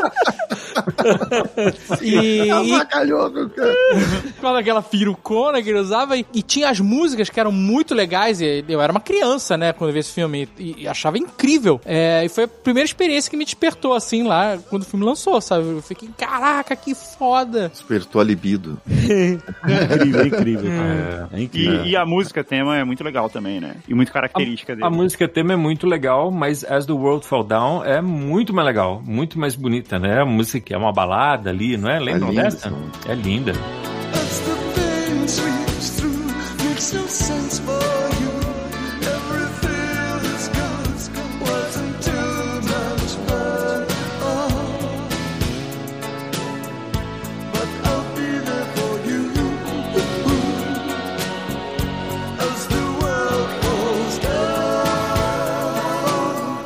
Tem também The Man Who Fell to Earth, Que é um filme muito louco. É que é um filme muito loucão. E é um filme dele, né? É um filme que ele fez, não é? Não sei, um filme que ele produziu, não, não tenho certeza. Não, é, não, na verdade era um cara que era o, o diretor é que convenceu ele a fazer e ele tava Ah. numa fase que ele não tava muito afim e tal, mas no fim foi muito bom pra ele ter feito o que até ele botou na capa do Station to Station, ele botou uma foto do filme, né? Tá um outro disco muito bom que a gente não tinha citado. Mas, mas esse filme é tipo Highlander, assim. Tem uma galera que é muito fã. The Man Who Fell Que ele faz um alienígena que tem sotaque inglês. Ia falar do Furiô, que é um filme que eu acho muito foda. O Fome de Viver, que eu acho que é um, um belo filme também, que tem um componente ali incrível na abertura, que todo mundo ficou chocado na época. Bauhaus com uma versão de Zig Stardust. Muito bem lembrado. Ainda bem que tem outras pessoas pra citar os filmes, que eu ia falar de Zulander, o grande truque. que ele faz o Tesla, lembra? O Nikola Tesla. É, pô, mas ficou maneiríssimo. E ele fez a última tentação de Cristo também, ele era o Pôncio Pilatos. Pôncio Pilatos. Mas a Furiô, se não assistiram, assistam. É muito bom esse filme mesmo. É muito legal e o cara que é o, o antagonista dele é um músico absurdo, que é o que agora justamente eu me esqueci, não é de do japonês. Não, era tão o. Ryuichi Sakamoto? Sim, senhor. Lá tá 10 já.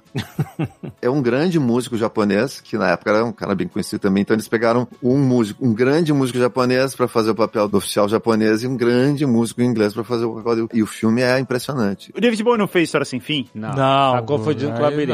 não. Não tem. Ah, está com- Ele Ah, fez mesmo. Absolute Beginners, que tem uma. Que É era, ruim. música, que era um- uma música que é a música Absolute Beginners, que é uma baita música também, né? A música é boa. Ele fez Twin Peaks. Caraca, o que ele fez em Twin Peaks? Ele tá em Twin Peaks? O, o Twin Peaks? Twin Peaks. O famosa série dos anos 90 que envelheceu mal? E ele fez Christiane F também. É mesmo?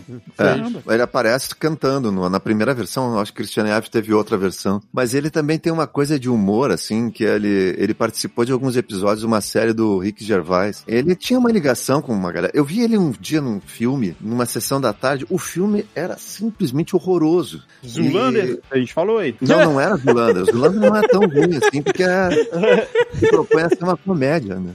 Mas esse outro era horrível, cara. Eu não consigo me lembrar. Bom, apaguei da memória. Ele era amigo do cara, vai lá e vou fazer um. um- o melhor amigo dele, que é, foi o cara pra quem eu vi uma matéria esses dias que são consideradas as últimas palavras dele, porque ele escreveu uma carta, era o Gary Oldman, um ator que eu tenho a maior consideração. O melhor amigo do David Bowie era o Gary Oldman. Sim, senhor. E rolê que essa galera devia dar, mano.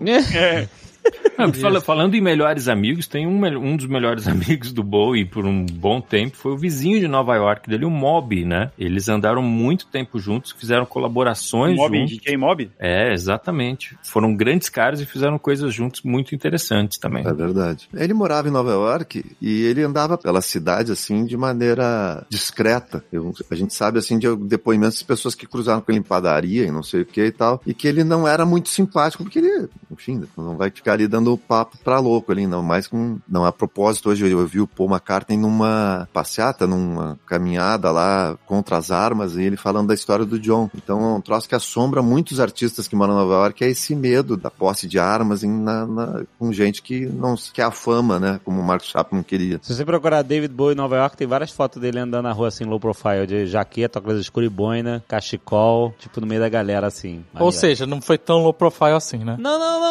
Não, Não não, não. tantas fotos. Não, não, porque é. Ele enfim, podia, ele podia estar usando um né? vestido brilhante, se ele quisesse. Ah, é verdade. Ele- ele escolheu é as bastante low lantejoulas profile. De todas as roupas que ele podia escolher, ele escolheu, ele escolheu é, sobretudo e chapéu. Então é low profile. Sim, imagina ele olhando o guarda-roupa dele. né? Ah, Bom, hoje eu vou botar essa lantejoula aqui com. Hoje eu vou pintar um raio na cara. Ai, ai. Os caras abriram uma loja pra comemorar os 75 anos dele, 75, né? E é uma lojinha pequena em Nova York que tem horrores de coisas do Bowie. E um- uma das coisas que tem, que é pitoresca, é o teclado que ele usou na gravação do Space Oddity. Lembra que tem um solo de um teclado esquisito, assim, né? Um som... Muita da sonoridade daquela música é esquisita, mas tinha um tecladinho, estilofone é o nome do teclado, que eles lançaram uma série do Bowie. Custa 40 Ah, dólares. Não é Ah. tão louco assim. O Ó. preço até razoável. 40 dólares, 44. 4-0. Não é o negócio original dele. eu tô comprando nesse momento. Talvez seja uma das coisas mais baratas que tem na loja, porque tem as roupas lá, um blusão era 400 dólares, outras Tá. coisas assim. Tá comprado, vai estar aqui daqui a dois dias. Manda o meu então, Guga, também, faz favor. Eu, eu, eu vou, É. eu, vou eu levo um de presente pra você. Aí, é, ah, meu cachê é por participar aqui. do- Azagal, já aposta com o Guga se ele consegue tocar a música do David Bowie nessa, nessa parada. Não, não, não, não, não, não, não, não, não, não, não. Eu vou levar Ah, Guga. presente pro TG. Tem uma cena do Get Back em que o Billy Preston toca um estilofone. O Ringo aparece com um estilofone no estúdio e fica fazendo barulho, né? Ele fica só fazendo barulho com aquilo e o Billy Preston vai lá e pega e faz uma melodia com. Caramba, o que, que é esse tipo um sintetizador, isso? É um mini sintetizador, é, que você Ah, uma Ele toca canetinha. com uma canetinha, não é? Aham. Isso, exatamente. É. Por isso que chama estilofone. E é- eu, eu tô só colocando isso assim como item de curiosidade, porque é até nisso, né, cara? Os caras vão lá, abrem uma lojinha pra comemorar os 75 anos do cara, com coisas incríveis e, por exemplo, isso aí. Já adiantou porque o Guga foi lá e comprou o dele e um pra mim também pra me dar de presente. Boa. Sim, estará em suas mãos. Ele estaria fazendo 75 agora, ele morreu com 69? É, exatamente. É, então foi agora, caralho. Ah, O logo da loja são dois raiozinhos, é claro. Ah, o 7 e o 5 é, feito por. You don't have to be the same personality every time you go on stage. Mas o Bowie, assim, pra gente ancorar num movimento que eu, eu, eu gosto de lembrar, porque eh, eu fui muito influenciado por isso quando jovem, eu já fui jovem. E o Bowie ali em 81, quando ele lança o Scary Monsters, que é um puta disco, assim, né? Ele, eu acho que ele, aí eu, os guri podem, vocês, a gente pode colocar isso aí como um ponto pra discutir, mas eu acho que ali ele começa a pavimentar o que seria depois a, o New Wave ali com o Duran Duran, e que esses caras, todo mundo pagava pau pra ele, assim, né? Era, e eu, eu vejo a raiz daquilo ali nesse Scary Monsters, não sei se eu tô equivocado, mas musicalmente é um disco rico, não é um disco fácil, mas aí o Ricardo tinha falado de uma coisa, ele tem um clipe sensacional, que é ele com aquela coisa do Arlequim e tal, com uma participação do, do Boy George, que depois falou, ah, eu participei daquele clipe, mas não dá nem pra ver que é ele, né? ele começa com essa, esse uso da imagem de um jeito. Ele pensou, pô, se eu vou fazer um clipe e tal, eu tenho que fazer um negócio. E aí ele põe aquela figura ali que era fascinante. Eu me lembro dos programas de clipe na época. O Ashes to Ashes tinha que passar todos os dias, cara. E, e aí aquilo ali foi meio uma referência, eu acho que pro que veio depois. O New Wave ali, como eu digo, Duran Duran e algumas outras bandas, era muito calcado em cima, pra mim, daquela estética ali, né? O New É, Romantic, o- né? o New, New. Romantic, ele surgiu dali, né? Foi, sei lá, talvez uma um dos alicerces desse movimento aí, New Romantic. É, Ah, certamente os caras beberam no Bowie e, parafraseando o Júlio Barroso, né? Um pega carona na romizeta do outro e o outro pega carona na, na Rolls Royce do um, né? Aham. Foi exatamente isso que aconteceu. Não o Let's Dance, eu acho que é ele processando o que os filhotes dele do Scary Monsters fizeram. Ele, ah, é por aqui? Tá, para aí então. Vou mostrar como é que se faz. E é é, muito- produzido pelo Nile Rodgers, né? Que é um, um- do chic. Ele consegue juntar aquela informação do rock com algum funk e consegue produzir um negócio muito incrível. e Stevie Ray Vaughan na guitarra, né? É mesmo? É o Stevie Ray Vaughan na guitarra? Porra!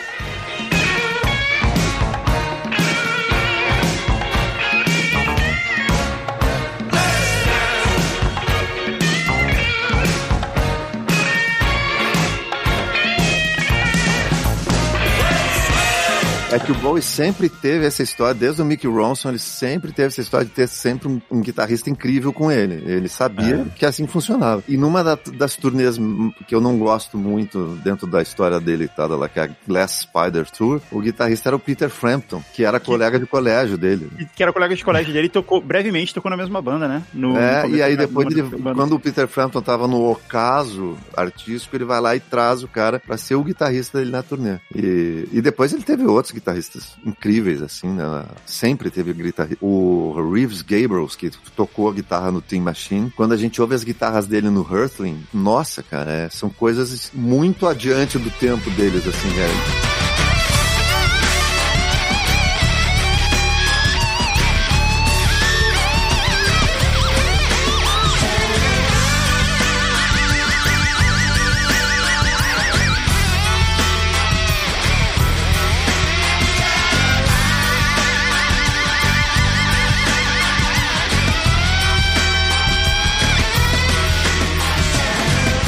Claro, o Robert Fripp, o próprio Carlos Alomar fazendo um, um- E era um músico diferenciado, assim, o tipo de guitarra que ele fazia. Mas o Robert Fripp era um, é um gênio, né, cara? É. Então é o Bowie sabia muito bem se cercar dos caras, né? Era um, até nisso, né? E esses caras que ele fez o Black Star, ele assistiu num bar em Nova York, um bar de jazz, ele olhou os caras e aí mandou uma mensagem pro Tony Visconti, ah, tu já foi ver os caras e tal? Ele, não, não foi. Aí o Tony Visconti foi lá assistir e ele depois falou, vamos fazer um disco com esses caras? Imagina um cara tá tocando num bar, aí chega um dia o Tony Visconti e diz, olha, o David Bowie teve aqui assistindo vocês e quer fazer um disco com você. Caralho. e esses não fizeram a passagem. Olha aí. You don't have to be the same personality every time you go on stage. É um movimento dançante ali, né? Da música que começa a ficar dançante, baseado nisso aí que o Ricardo falou, né? Do Nile Rogers, do Chic, né? Do movimento ali de trazer um pouco do som da disco music pro rock e virar isso, né?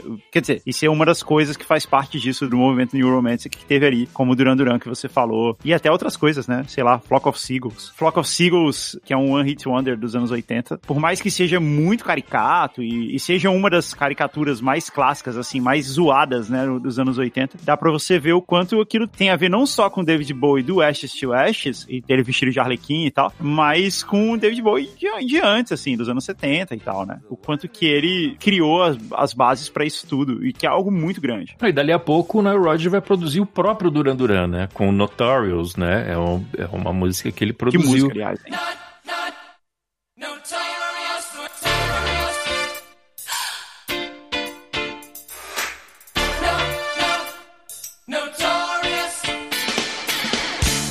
Porra, uma das melhores. Nossa, essa época marcou muito, cara. E o David Bowie vai gravar com o Queen, né? Eles gravam Sim. Under Pressure, que é bem nessa época aí também, que também é na- naquela fase que o Queen tá flertando ali com o disco, né? E eles gravam esse dueto sensacional e alienígena que é Under Pressure.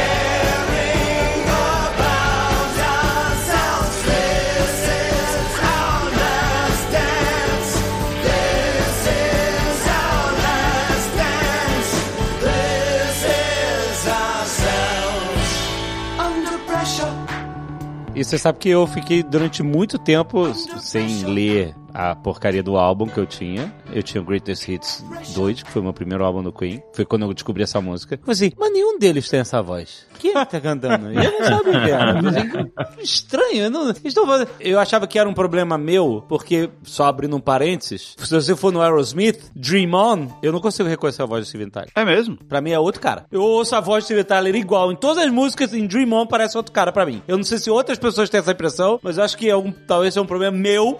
e aí, por isso que eu falei assim, bom, eu talvez não esteja reconhecendo a voz de um deles. E eu, durante muito tempo, não sabia que era David Bowie. Quando eu descobri, minha, minha cabeça explodiu, porque eu já conhecia, enfim, conhecia a música e amava a música há tanto tempo e não sabia disso, idiota. Não, mas é, é o que a gente, é o que eu falei várias vezes aqui, né? Era normal, assim, você não, não tinha como saber. Cê- de Guga, você desculpa, você ouve Dream On e você, ah, reconhece? Esse é o Tyler? Sim. Ah, eu não tenho ouvido perfeito problema. nem nada, mas eu, eu reconheço. Sério? Pra mim é outra pessoa completamente diferente. Não, não me soa diferente, não. Gente do céu, olha só. Ô, Léo, bota aí o Steven Tyler cantando a música, qualquer música do Aerosmith. Jeannie got a gun. Jeannie got a gun. Agora bota Dream On.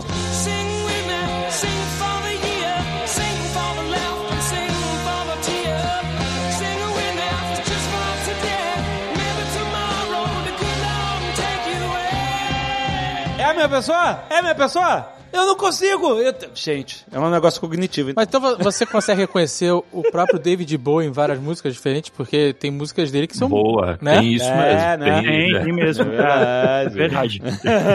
China Girl mesmo, assim, é bem diferente, né? Sei lá. China Girl Fame. Vamos lembrar também Fame. né? a, gente tá indo, Fame. a gente tá indo cada vez mais pra trás. A gente vai pra Ah. 1830 daqui a pouco. Is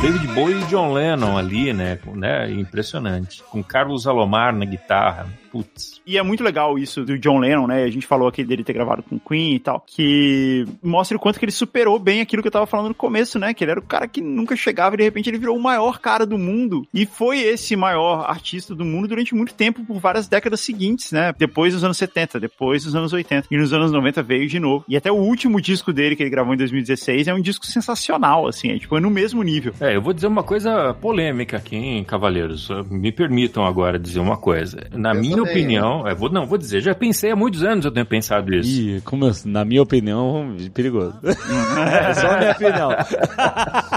Eu vou dizer o seguinte, que entre os artistas do mundo que optaram por carreira solo, ou seja, não vale Paul McCartney, John Lennon, que né, são solos circunstancialmente, Hum. o Bowie é o maior, cara, de todos os tempos. Não há comparação. Não há Eu comparação. acho também. Talvez seguido ali, é, de perto ali pelo Elton John. Não, o Elton John tá atrás. Mas agora começou. Agora que é, exatamente. Mas eu, Não, mas minha- o- eu o- tenho o- uma coisa que eu vou falar aqui, vai ter gente que vai me procurar na rua pra acertar contas depois. Mas eu vou te dizer assim, se tu pensar num artista solo ou um artista único ou uma única pessoa, o Bowie produziu uma obra maior que os Beatles. Um único cara. Os Beatles foram aqueles gênios ali, né? em conjunto, né? É, que eu sou fã demais e que reconheço que eles mudaram a música como um todo. Mas sozinho, assim, um cara fazer o que ele fez sozinho, digamos que ele equivale aos Beatles, entendeu? É, porque é muito interessante, porque no- no- nessa série o do Get Back a gente percebe, né? Tinham três mentes poderosas, pelo menos, ali trabalhando o tempo todo juntos. O Bowie era ele, né, cara? E, o- e o Bowie tem uma coisa que nenhum outro artista tem. Que, assim, até o último suspiro, as pessoas paravam pra ouvir o que, que o Bowie tá fazendo. Mesmo quando não eram discos que iam ali pras cabeças, nos top 10, esse tipo de coisa, eram discos que eram discutidos, eram discos que eram importantes. Cara, qual foi o último o disco último. que você parou pra ouvir do Elton John, entendeu? É, tem que alguém te avisar que saiu, aí você volta três discos e você vai ouvir, entendeu? Caraca, agora virou malhação do Elton John, cacete. Não, e, não é, é- é verdade. Tem outra coisa também, eu sei que vocês não querem voltar no tempo, mas voltando no tempo, é, na, na época de Zig Stardust, ele virou uma máquina ali, porque ele, ele, tipo, ele reviveu a carreira do Lou Reed, que tava aposentado e morando na casa dos pais. Ele produziu o disco dos Stooges, que... Ele produziu o Iggy Pop, o blá blá blá. que- é, ele ficou amigão ali do Iggy Pop e eles se davam muito bem. E aí você já dificulta pro Jovem Nerd demais. Ah, eu sabia que ia vir isso. Ele não sabe quem é Iggy Pop. quê? Você não sabe quem é o Iggy Pop? Não, o eu Iggy sei, Pop, eu- eles gente, devem não. saber, porque é, um, é uma das figuras mais estranhas, digamos assim, e que até hoje ap- aparece em muitos lugares e fazendo muitos duetos. Por exemplo, ele fez um dueto agora com aquela banda italiana Maneskin, não sei nem se pronuncia desse jeito. É, vai vir pro Rock in Rio essa banda aí. hein? Então, eu- os caras foram lá, bah, vamos gravar com o Iggy Pop. O Iggy Pop é Não, um cara. sabe? Sabe, se É. você ligar agora, nessa hora tá tocando Candy, no 89. Mas essa é uma música que eu não sei como o Jovem Nerd não conhece, que é absurdo. Justamente por tocar o tempo inteiro, passar o clipe em todo lugar. toca. Mas o Jovem Nerd não consegue. Eu já descrevi o Iggy Pop. Não me Parece- diz. Eu sei que é. Hoje, dez anos atrás eu não sabia. E aí isso virou uma piada que atravessou uma década. É isso que vocês estão ouvindo agora. Piada velha. O Que a Iggy foi música um do- cara que acabou também influenciando um pouco o Bowie, né? Eles têm ali uma, uma relação. O jeito que o Iggy cantava e o que o Bowie cantava eram parecidos, até num certo sentido. É, Kenzie é uma música que todo mundo acha que era David Bowie. É verdade, é verdade. Se você parar assim falar, ah, pode ser, você acreditaria que é. É, exato. Teve também, na época ele também fez aquela música All the Young Dudes, que também é um mega hit. Billy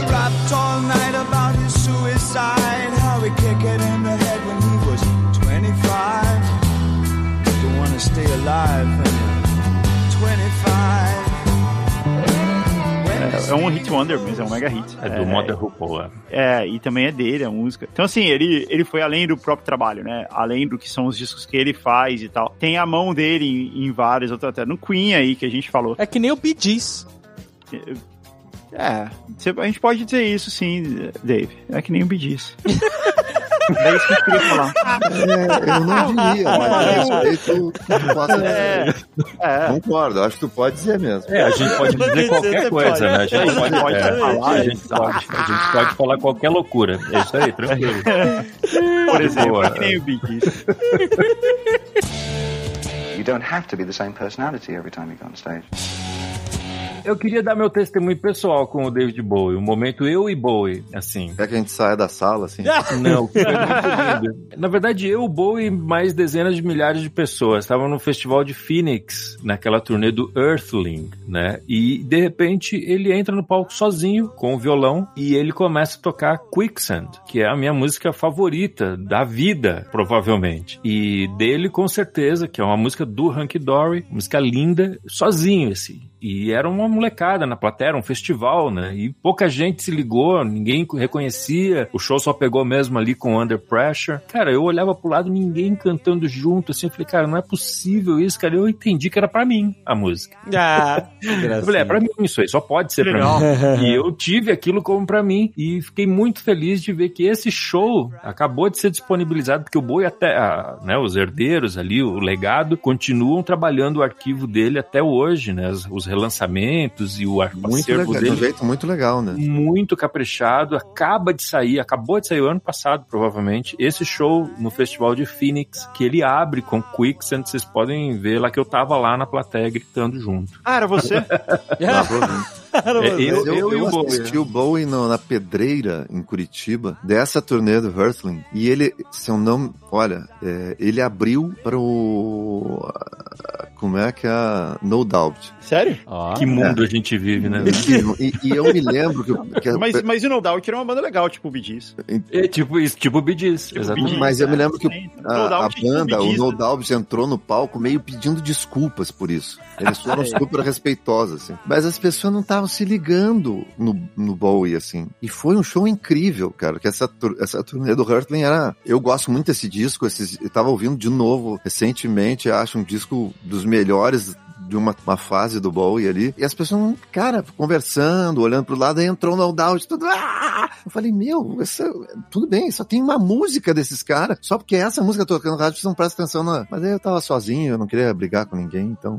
É interessante a gente falar isso também dos anos 90 do Bowie, ele toma um, um caminho muito interessante ali, né? Que ele, ele meio que sai da briga do pop, né? Que onde ele tava, ele tava brigando ali nos anos 80 pros shows em, em estádios, né? E fazendo músicas pro top 10, realmente assim. Dos anos 90 ele retoma um pouco de uma veia mais experimental, de, de e ele começa a fazer coisas com música eletrônica, com drum and bass, vai trabalhar com o Trent Reznor do da Nine Inch Nails. Ele faz aquele disco o Outside, né? É Outside o nome daquele disco, É. que é uma coisa meio que, que saiu meio com um livro, que tinha uma interação ali de espionagem, era uma coisa meio um conto policial andando junto com o disco. E são trabalhos que não chegam a ser experimentais, não é exatamente longe de ser experimentais, mas com uma densidade ali conceitual muito interessante. muito não era um disco mesmo. fácil. Ele- ali eu tenho, acho que até uma espécie de trilogia que é o Hurtling, o Outside e o Heathen, aquele que é também é um disco. Todos eles eram uns discos estranhos, assim, né? É. O Hurtling até teve sucesso. Essa música,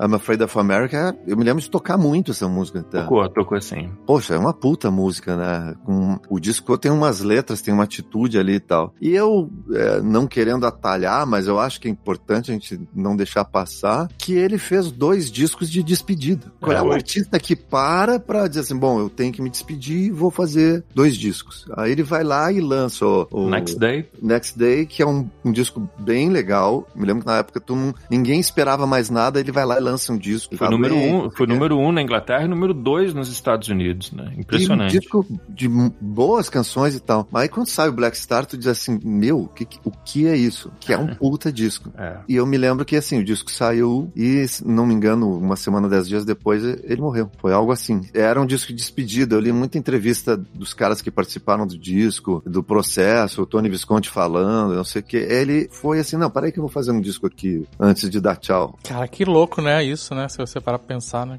Que é tipo, não é uma música, é um disco, dois discos no final das contas, né? É uma despedida super artística, né? Porque o ele, ele fazia quantos anos? 10 anos? 8 anos? Que ele não lançava, não é que ele não lançava, ele não aparecia, né, Teddy? Ele Não, não Nada. aparecia. Nada. Nem na rua se nada. fotografava ele. E aí ele sai com esse disco Next Day, que é um disco muito bom, de, de canções mesmo. Tem é um disco de canções ali, assobiável. E em seguida ele faz o Black Star, que é um disco bastante ousado, experimental, jazz ali. E, e de fato, as pessoas começaram a procurar elementos nos discos, nos clipes ali, que fizessem sentido do ponto de vista de ser uma despedida. E tem essa corrente, essa teoria de que realmente foi uma despedida artística e pessoal. Foi, foi porque ele, o Black Star sai com um clipe. E eu me lembro de ver o clipe e ficar meio chocado, que eu digo, será que ele fez isso pro clipe? Assim, a aparência dele tá tão, assim, é, parece debilitada, assim. Será que tem a ver com o conceito do clipe? Tem toda uma simbologia e tal, que depois se confirmou, que a gente lê as reportagens de- dos roteiros e tal, e as pessoas sabiam que ele tava doente, e diz que ele foi fazendo o clipe, ele tava incansável, não reclamava de nada, cara. Lazarus é o nome da música, né? É, música pesada e tudo. É, e ele já tá com aquela uma coisa que é muito simbólica, que são os, os botões nos olhos. E, e, cara, eu, eu me lembro tristemente assim, que eu tava dormindo e a minha filha me acordou. Ela já, isso fazem uns quantos, quatro anos que ele morreu, eu acho, né? E ela tinha 18 anos, 17 anos, e ela me acordou no meio da noite, porque ela foi dormir tarde e tal, e ela me acordou no meio da noite e ela disse, pai, o, o Bowie morreu. Eu digo, não acredito. Eu pulei da cama e a gente começou a olhar as coisas e eu, bom, falo, eu falo agora sobre isso, eu me arrepio, assim, porque ele tinha acabado de lançar um disco. É. Tinha acabado de lançar. O cara fez um disco. E um clipe. Um clipe pra se despedir. Sim. Pra, fez sessão de fotos pra divulgar o disco. Fez o clipe, Tem uma é. sessão de fotos dele com usando um chapéu, assim, de terno, sorrindo, e o cara se foi deixando essa obra absurda, que é, como eu digo, com uma- um índice de acerto absurdo, que tem um fechamento artístico que é. Eu não me lembro de outros artistas terem feito isso, assim, não consigo me recordar de um, um É. cara ter planejado o desfecho da sua trajetória desse jeito. E que é de muito alto nível, né? É, Bah. Não é só, tipo, ah, eu ainda estou aqui atuando e tal. É, putz, é, é relevante, assim, é, é artisticamente, é novo, assim, é diferente, não é, não é mais do mesmo. né? Não, de jeito nenhum. Mas isso acho que é uma coisa que, pela conversa que a gente tá tendo, define muito o David Bowie, né? Que nunca é mais do mesmo, né? Ele é sempre inquieto, tá sempre experimentando, sempre querendo ser diferente. É o anti mais do mesmo. Isso nunca fez parte dos planos dele, porque eu acho que o, o Ricardo falou um negócio certo. Todo mundo esperava o Bowie apontando certos caminhos. E ele é tão inteligente, ele era tão inteligente. Bom, se a gente pegar as declarações dele de 10 anos atrás falando de internet, ou, ou mais até, ele falava coisas que eram assustadoras na época e hoje a gente fala assim, caramba, esse cara sabia disso. Ele é, é um alienígena, porque ele, ele previu todo o caminho que a internet ia, ia cumprir com 10 anos de antecedência, assim. Ele foi o primeiro cara que vendeu a obra dele e hoje todo mundo tá vendendo os direitos autorais, virou um- uma coisa assim, um comércio diferente que ninguém nunca tinha imaginado. Enfim, ele é um cara que sempre teve pensando as coisas, então todo mundo ficava esperando, vamos ver o que, que o Bowie vai fazer. E tinha um troço que eu acho que ele, ele olhava o, o global, e inclusive quando ele quase fazia mais do mesmo, era uma coisa meio proposital. Tipo assim, tá, então todo mundo achando que eu vou surpreender, e aí ele vinha com uma coisa um pouco mais melódica, não tão inventiva, digamos assim. Aí fazia uma turnê mais desencanada e tal. Daqui a pouco vinha lá ele e fazia alguma coisa que te tirava de tudo que tu tava esperando dele, né? Tanto que tem um movimento dele que a gente nem falou aqui, que é o cara lá pelas tantas vai lá e faz uma banda. E ele faz dois discos com uma banda chamada Teen Machine, Teen- que era uma Machine. puta banda de rock. E ele também tem aquela coisa raríssima de conseguir aliar, é, muitas vezes simultaneamente, mas alternadamente quase sempre, momentos de muito sucesso popular, comercial e momentos muito inventivos, provocadores, né? E eu acho que esse diálogo dele influenciando outros artistas também ajudou a roda a girar, a ponto dele, como a gente falou, influenciar o Duran Duran, que acaba abrindo espaço para ele mesmo, comercialmente falando. Nos anos 90 teve o Nirvana, né? Que foi lá e pescou The Man Who Sold the World pro acústico MTV. Eles já estavam tocando ao vivo essa música em alguns shows, mas que trouxe uma nova geração de pessoas interessadas no Bowie. Passed upon the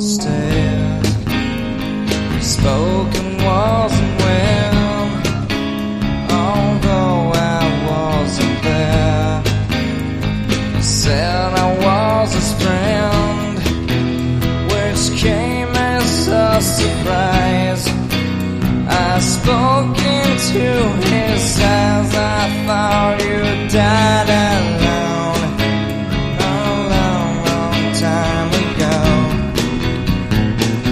que nesse sentido também de conseguir equilibrar o próprio sucesso com a influência nos outros artistas, com o nível de inventividade, de provocação, é um caso único, E- certamente único. E, e ressignificou essa música, né? Que era um símbolo de um fracasso, praticamente, né? The Man Who Sold the World, que foi o disco que veio depois de Space Oddity. E ressignificou essa música, que então passou a ser um sucesso. E a letra é muito significativa, né? Nisso que a gente tá falando, porque a letra fala dele, um personagem encontrando ele mesmo, né? É, no futuro, ou no passado, ou, ou sei lá. Nossa, até arrepiei agora de pensar nisso. Ele fala assim, né? Eu achei que você tinha morrido sozinho. E aí ele fala assim: não, não eu. Eu nunca perdi o controle.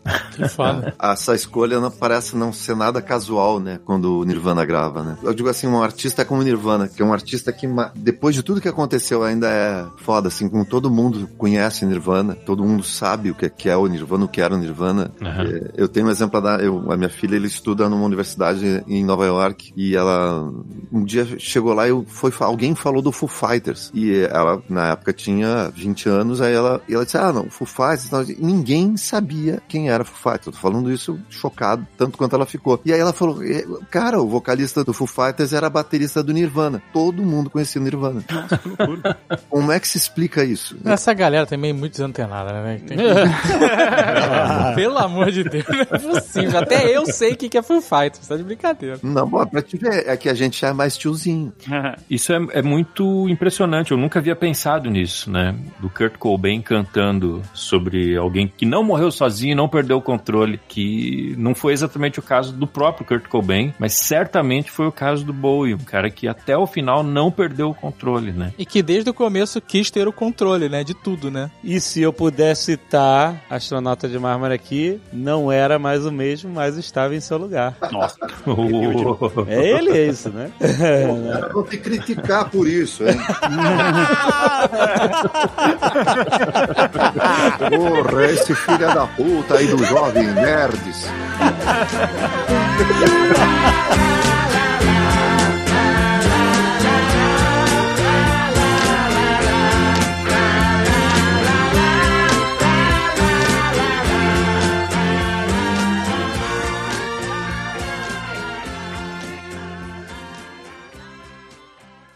Este Nerdcast foi editado por Radiofobia, podcast e multimídia.